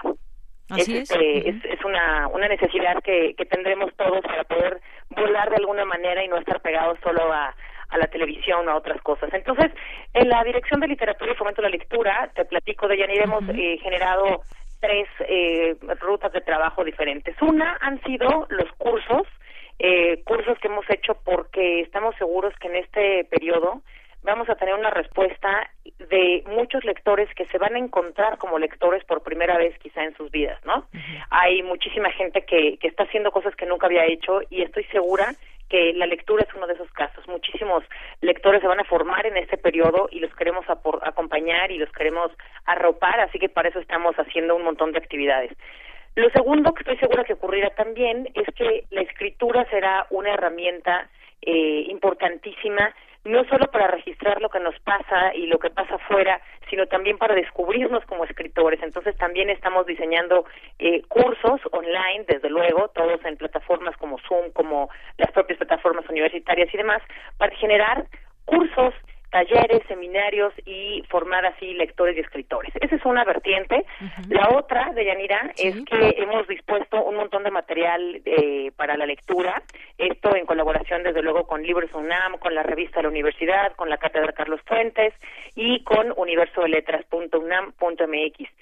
¿Qué recomendaría? Eh, yo creo que uno de los géneros que más nos surgen ahorita es la poesía. O sea, creo que nunca antes fue tan necesaria la poesía como ahora, una como ahora sí que como decía Heidegger, el poema como un espacio para curar al hombre, ¿no? De sí mismo y de y de sus y en este caso de sus contingencias. Entonces, el género poético que sin sin duda es una de las más fuertes en cuanto a transmisión de las pasiones, de los de las filias y de las fobias, eh, yo les recomiendo que visiten Periódico de Poesía, que ha preparado un montón de eh, acciones en sus redes para todo público y eh, estoy segura de que vamos a generar un buen número de lectores ahora de poesía. Así que esa es una de las recomendaciones que más haría. Otra es que nos acerquemos a las formas en las que nosotros nos podemos describir como autores, no solo de escritura, sino también en otros formatos como la gráfica, la foto, el video o el GIF. Yo les invitaría a todos tu auditorio a que conozcan nuestro proyecto Dividen el Encierro. Esto lo encuentran en las redes de Punto de Partida Punto de Partida, como quizá muchos sepan, es una revista que se fundó en tiempos de Margot Glantz, en cuando, cuando era la directora de literatura en el 66, y es una revista hecha por jóvenes para todo público y eh, queremos darle la voz a los jóvenes para que ahora nos cuenten y nos comenten cómo están viviendo y cómo es su vida en el encierro. Así que yo les invito a punto, punto en línea punto unam punto mx y que generemos entre todos, que colectivamente creemos una, un número especial, un número temático que se va a llamar así, Vivir en el encierro. Bien, pues son muchas opciones. Eso me da muchísimo gusto, Ana Elsa. Estas recomendaciones en particular que tú haces me parece que ya dan bastante material para mantenernos entretenidos, pero sobre todo también aprender de estos cursos, por ejemplo, que nos dices, todo este tema de la poesía que sí en este momento puede ser una salida muy importante y toda esta plataforma que es un acceso abierto y que integra todo este gran catálogo de pues eh, eh, trabajos electrónicos de todas las entidades académicas también. Es algo muy importante lo que se está haciendo y que se sepa que pues hay todavía mucha gente que está haciendo estas propuestas para estos días que todavía no sabemos cuánto va a durar, pero hay material para para mucho tiempo. Hay material para mucho tiempo y creo que hay que insistir en que el aislamiento, ahora que escuchaba a la doctora que, que me antecedió en tu programa, una de las cosas que estamos eh, viviendo es la sensación de estar en un aislamiento, en que no somos visibles para el resto de la comunidad con la que realmente, con la que habitualmente convivimos. Y una de las maneras más útiles para combatir esto es sentirnos en comunidad. Y en este sentido, las redes sociales que habitualmente usábamos para otros efectos, ahora nos acompañan en, en estar en comunidad. Y yo les invitaría también a que participen en nuestros grupos de lecturas colectivas, en nuestros clubes de libro, que por ejemplo en Facebook Live estamos por empezar la próxima semana, uno que eh, abordaremos y leeremos gratuitamente, por supuesto, el libro Días Francos de Adrián Curiel. ¿Cómo funciona esto? Descarga cada, cada eh, lector el, el, libro de manera gratuita en la plataforma de literatura.unam.mx y vamos a ir haciendo las lecturas guiadas de alguna manera por, en este caso, Adriana Cortés, una colega de la Dirección de Literatura. El propio Adrián Curiel, el autor, va a participar en algunas de las sesiones de Facebook Live.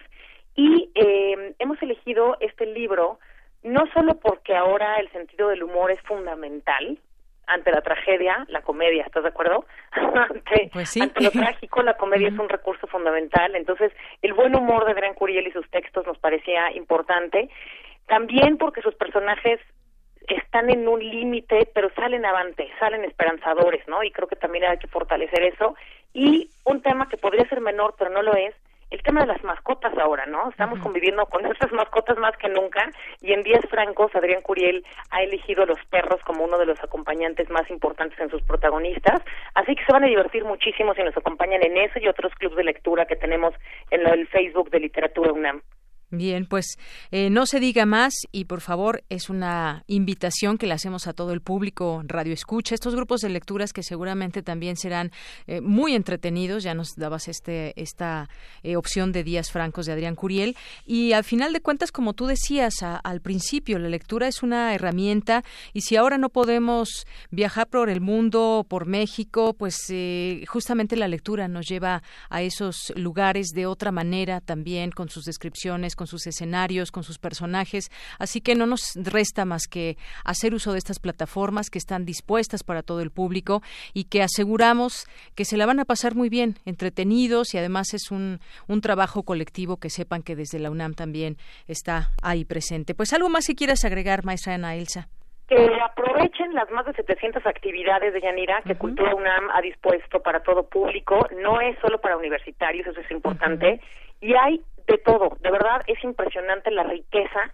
hay danza, hay cine, hay desde luego radio y tele, pero hay libros gratuitos, la revista de la universidad tiene actividades padrísimas, las cátedras como la Bergman, la de Derechos Humanos, la Rosario Castellanos, hay una infinidad, infinidad de recursos mediáticos que de verdad nos pueden hacer este periodo lo más benévolo y hacernos descubrirnos a nosotros mismos con habilidades que no sabíamos que teníamos.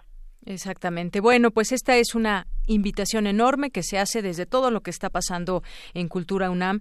Yo creo que pues son muchas actividades que quizás no vamos a poder estar en todas, pero sí en las que más nos gusten, en las que podamos elegir de todo este abanico que se ofrece. Muchísimas gracias, maestra Ana Elsa. A ustedes y recuerden que, como decimos en el hashtag, si leo, no me cierro. Así es. Muy buenas tardes. Un abrazo. Hasta luego. Hasta luego. Fue la maestra Ana Elsa Pérez Martínez, directora de Literatura y Fomento a la Lectura. Pues ahí otra de las invitaciones que les hacemos. Además, ya también la invitación para que eh, se metan a nuestro podcast de Radio UNAM, que también hay mucha información. Y a todas estas plataformas que dependen de Cultura UNAM. No se van a arrepentir de y seguramente van, van a encontrar muchas cosas agradables a lo largo de todo este tiempo. Continuamos. Queremos escuchar tu voz. Nuestro teléfono en cabina es 55 36 43 39. Relatamos al mundo. Relatamos al mundo. Y otra recomendación que también tenemos para todos ustedes, aquí no se pueden quejar de todas las recomendaciones que les vamos haciendo, porque también el Museo Memoria y Tolerancia eh, tiene a disposición muchos materiales en línea que pues resultarán ser muy importantes e interesantes en todo esto. Ustedes eh, quizás que me escuchen ya conocen este Museo Memoria y Tolerancia, quienes no, pues bueno, tienen que visitarlo en algún momento cuando se reabra al público, porque lleva en su nombre justamente la misión de difundir la importancia de la tolerancia tolerancia, la no violencia, la memoria y los derechos humanos. Y ya nos acompaña vía telefónica Adán García Fajardo, que es director académico del museo. ¿Qué tal, Adán? Bienvenido, muy buenas tardes. Eh, hola, buenas tardes. Es un gusto estar con ustedes y poder compartir aquí en esta edición de Prima RD.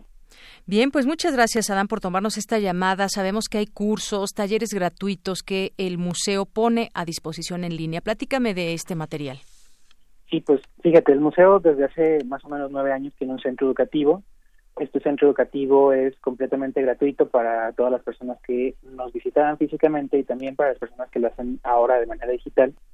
Eh, la idea de este centro educativo es que nuestro mensaje sea amplificado, eh, un mensaje de respeto eh, por la diferencia de valor en el otro y en nosotros mismos y de diálogo en los contenidos que en los cuales podemos profundizar a través de eh, esta sesión.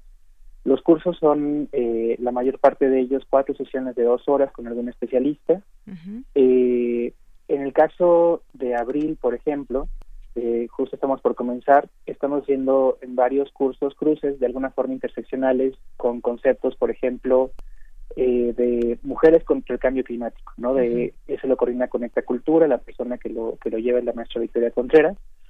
Y ahí lo que estamos haciendo es un problema que es un problema eh, contemporáneo, que es una crisis también en cambio climático, y cómo tanto las mujeres eh, son una población vulnerada por eh, lo que está sucediendo hoy, como cómo tienen una posibilidad de ser actores o agentes sociales. Ese mismo día, los días miércoles, hay una conferencia el día 29 de ecofeminismo para transformar nuestra realidad.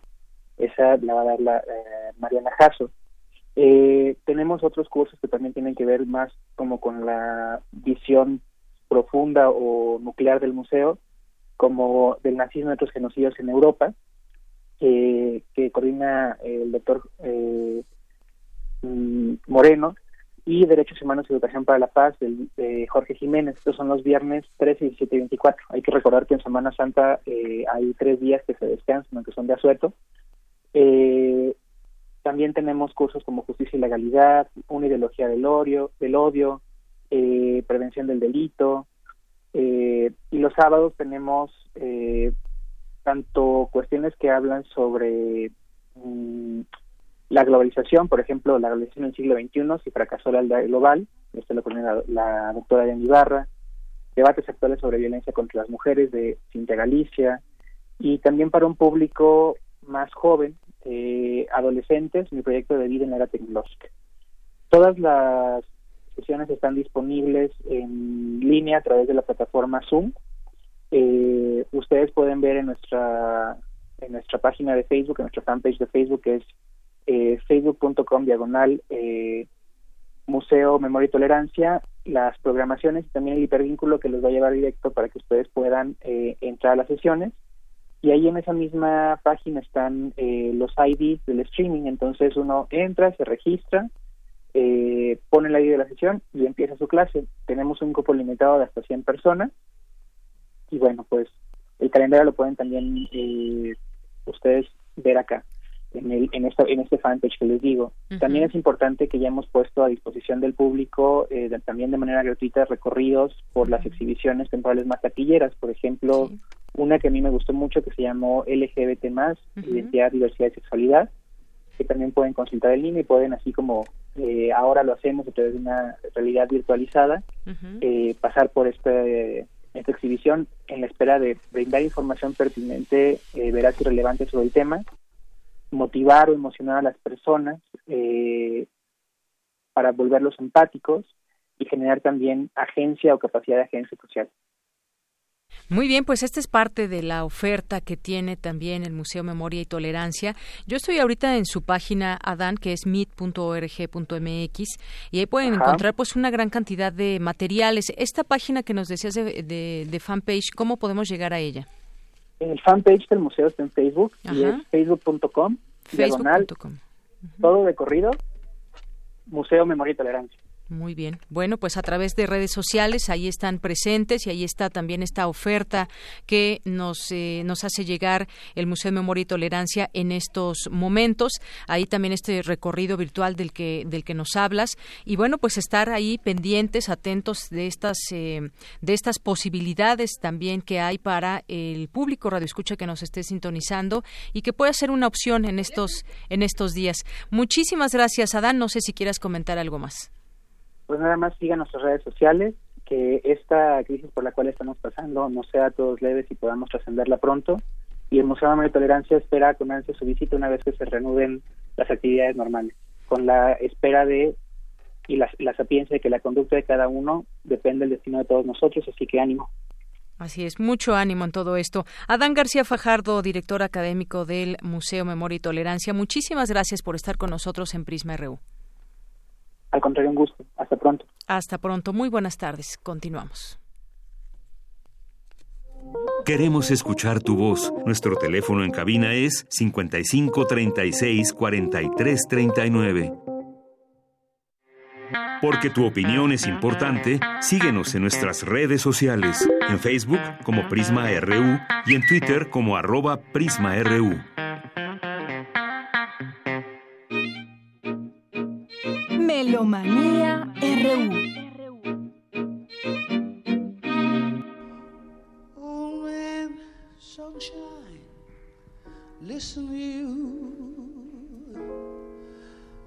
Tell me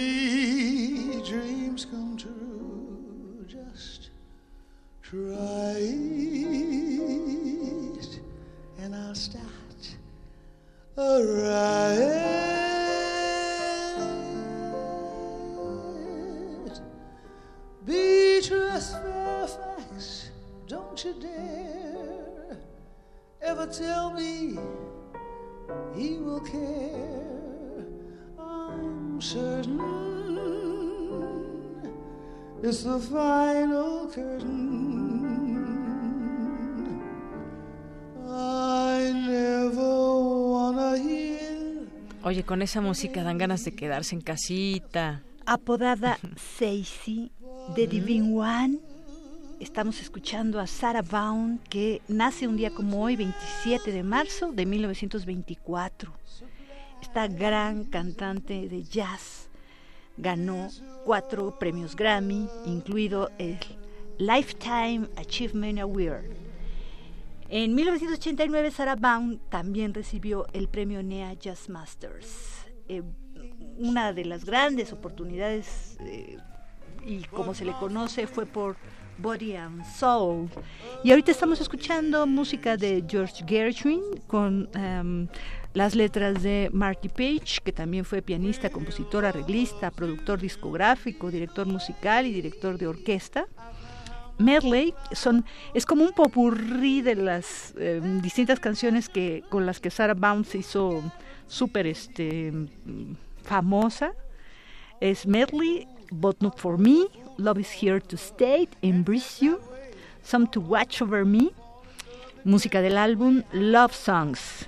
Y tenemos a la propia Sarah Vaughan ahorita cantando y en este Love Songs pues, están muchos personajes interesantísimos. Es la Orquesta Filarmónica de Los Ángeles, además de su trío, con el director Michael Tilson Thomas. Escuchemos un poquito más antes de otra cosa.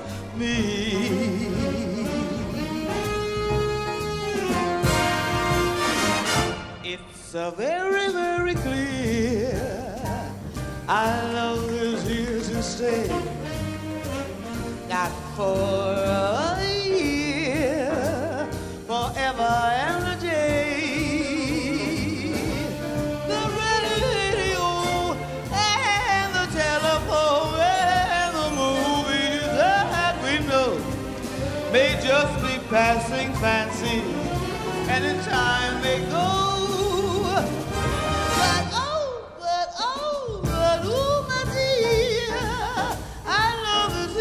Eh,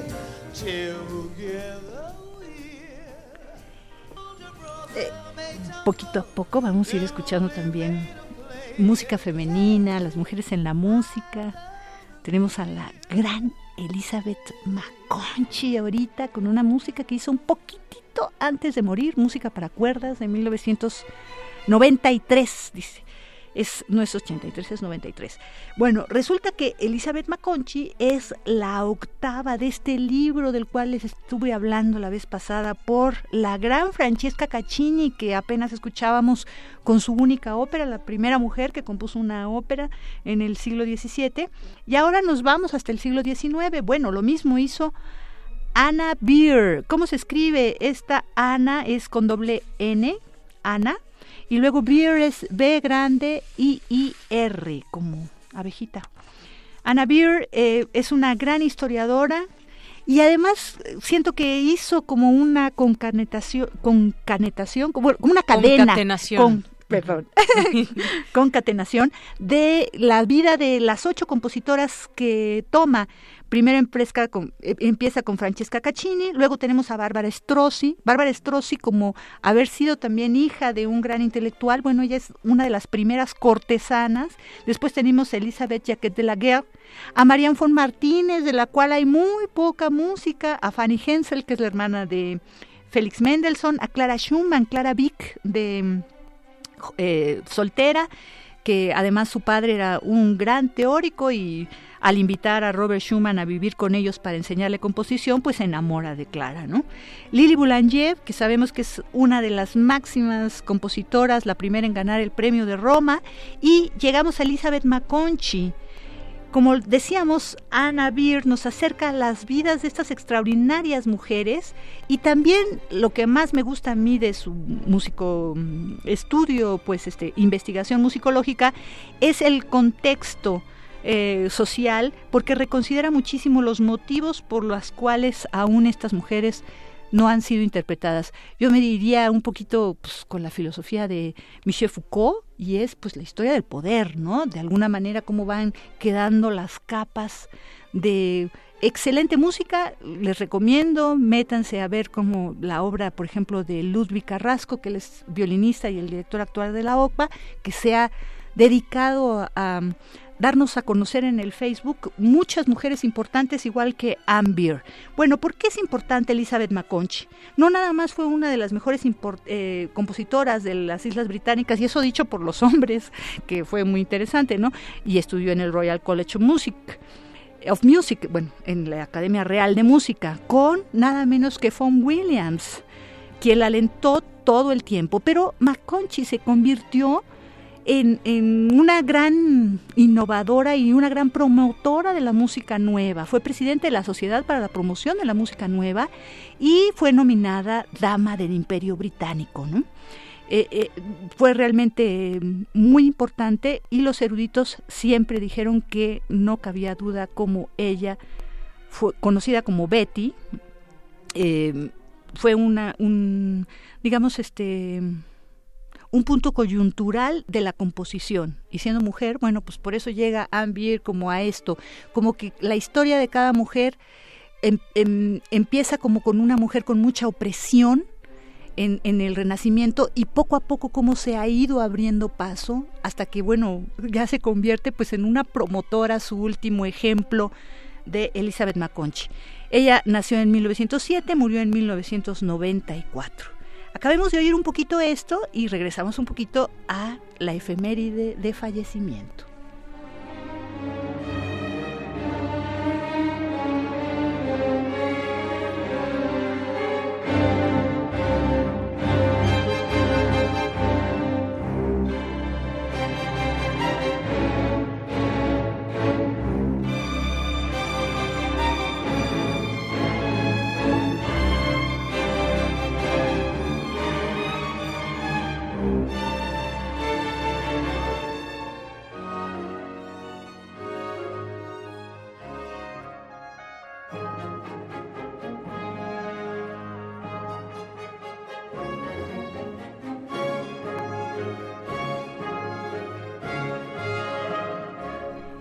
Una de las em, facetas de la programación musical que más disfruto es el contraste de la música de más reciente factoría o, este creación con la música un poquito más antigua.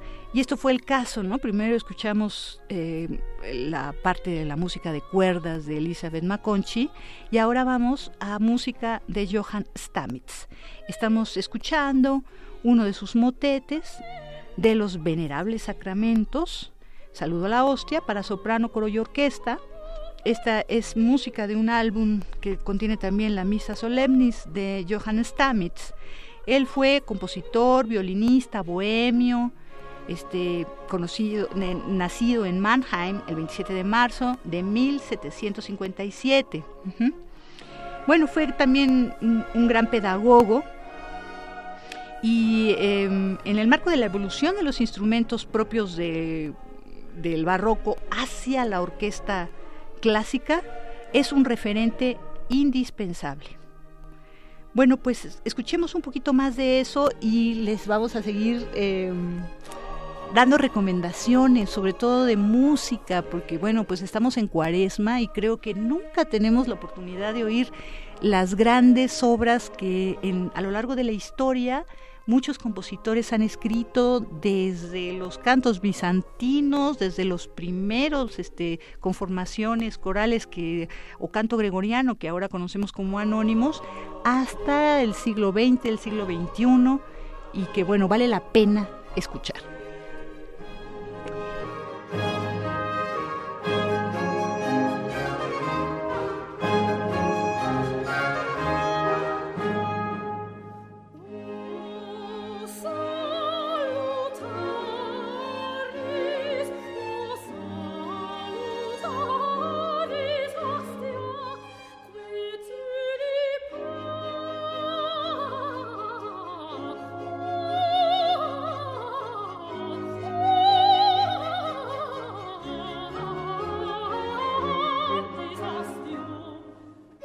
Bueno, entre las recomendaciones, pues tenemos a Carlos Yesualdo. En marzo lo estábamos recordando también, este gran príncipe de Venosa, que tiene una escandalosa vida realmente, fue feminicida, porque mm, encontrando, habiéndose casado con su prima, eh, eh, la encuentra infraganti en infidelidad y además dicen en la época que él este, estuvo como muy eh, intelectualmente pensando cómo iba a ser el asesinato y realmente como era protector de toda la, no solo la corte, sino también la iglesia en ese momento, y siendo un crimen pasional, pues se le perdona, pero él siempre vivió muy atormentado, ¿no? Y al vivir muy atormentado, luego, bueno, se casa otra vez y se le mueren sus dos hijos. El primero, la, la segunda mujer, lo acusa de que él ahogó al niño con la almohada. Y el segundo al morir, entonces él sí se siente como que el, digamos que ha sido castigado, ¿no?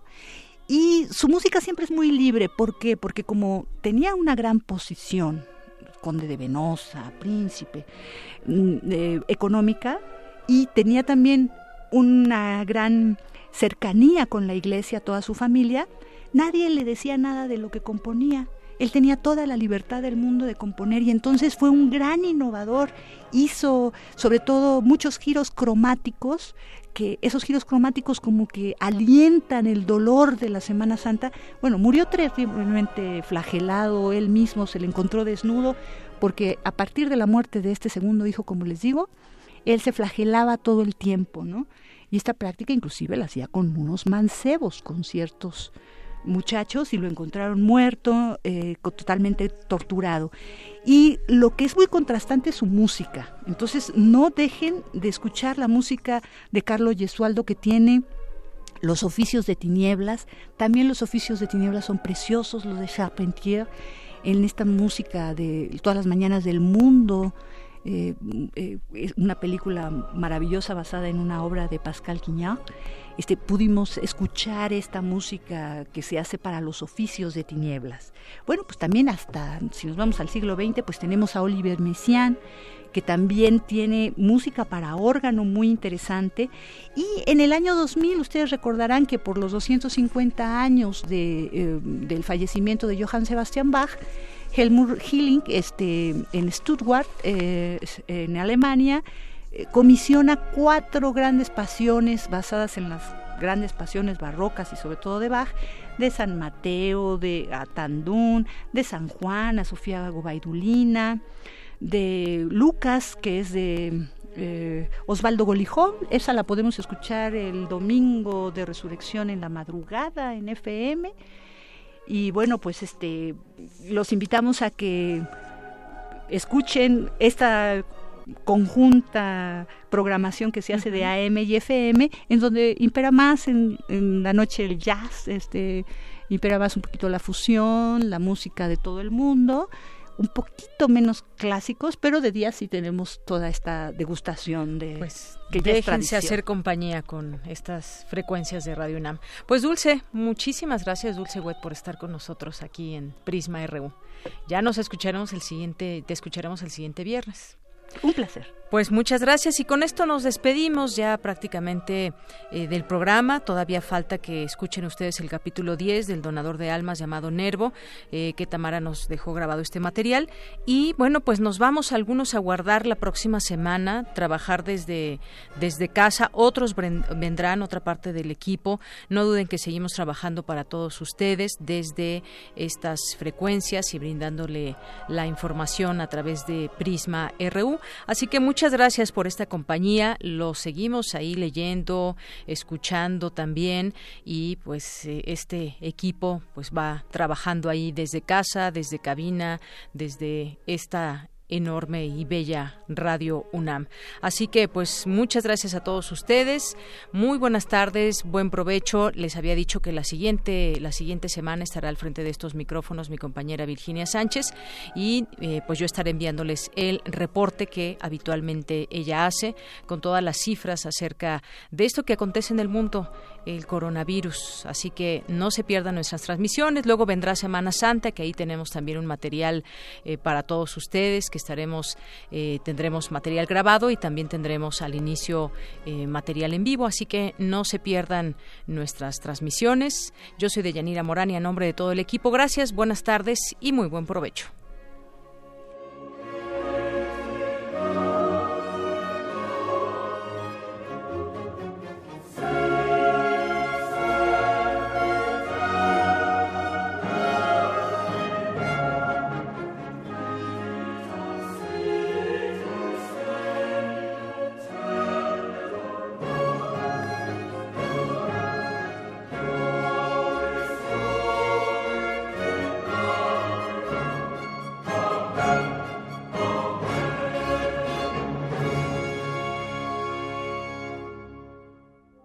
Queremos escuchar tu voz. Nuestro teléfono en cabina es 55 36 43 39.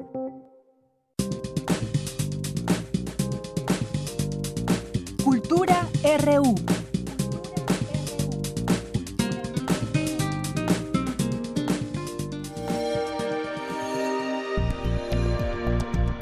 Descarga Cultura.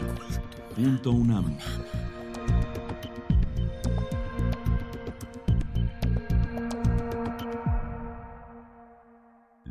De miel. No hay manera de expresar el contentamiento y deleite de los dos hemisferios del cerebro del doctor. Se amaban, se amaban. ¿Y de qué suerte? Como a nadie que no sea Dios le ha sido dado amarse en toda la extensión de los tiempos y en toda la infinidad del universo mundo. El doctor era, en efecto, como un Dios. Se amaba de amor a sí mismo, con la placidez nipona con que Buda contempla su abdomen rotundo. Así el doctor se contemplaba a pesar de no ser nipón.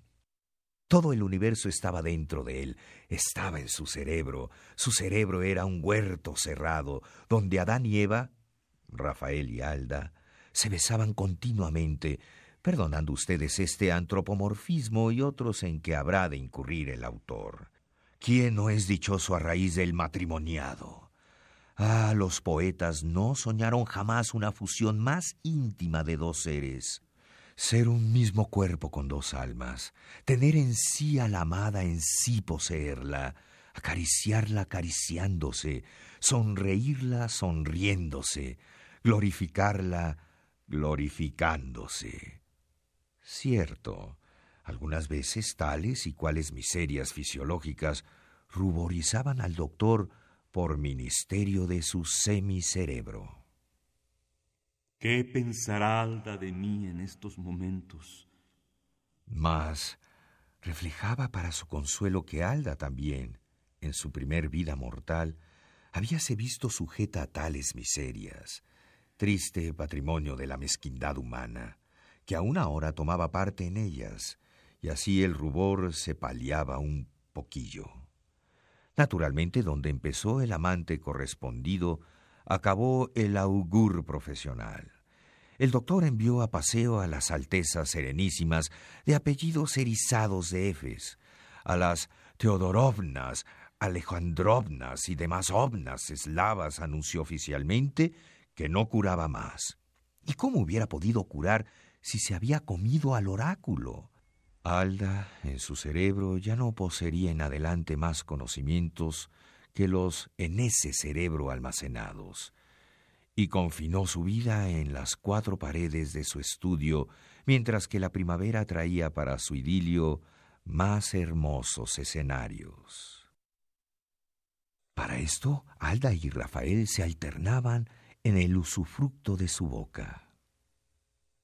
Te amo, decía ésta por ministerio de la mitad del cerebro que correspondía al doctor.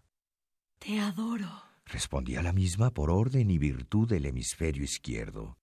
Y así, ambos podían escuchar la inflexión acariciadora de sus propias frases. Cuando Alda hablaba, sabía extraer de aquella garganta viril inflexiones musicales en que se revelaba la mujer. Y era un encanto oírse entonces, sobre todo porque las locuciones de que ella echaba mano eran aquellas de que el doctor hubiese echado mano en su caso, las que él puso en sueños tantas veces en los labios de una mujer adorada. El español surgía fluido y acariciador, con todas las melodías de los diminutivos mexicanos, con toda la expresión de los superlativos, con toda la opulencia de los verbos, y si resistimos a copiar uno de esos eróticos parlamentos, uno de esos tiernos paliques, es porque siempre hemos creído que los diálogos pasionales no deben escribirse sino con notas en el pentagrama, para que los digan los violines y las violas, las flautas y los oboes divinos, las maderas y los cobres, en medio de la sinfónica pompa de los grandes motivos orquestales.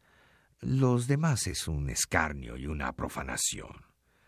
Lo único que lamentaba Rafael era que Alba no recordase nada de su vida terrestre, de su oscura y misteriosa adolescencia y de su retiro conventual, durante el cual pasó como un sueño por la penumbra de ensueño de los claustros. Tal fenómeno muy explicable, atendiendo a que la fantasía no es potencia del alma, sino una facultad material que se queda en la tumba, impedí ciertas reminiscencias que hubieran dado una nota de tenue y simpática tristeza a aquel idilio subjetivo.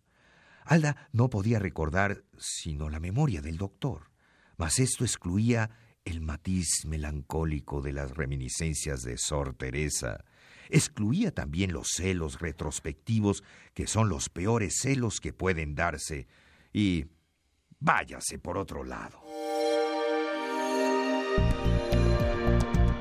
Descarga Cultura. Punto UNAM.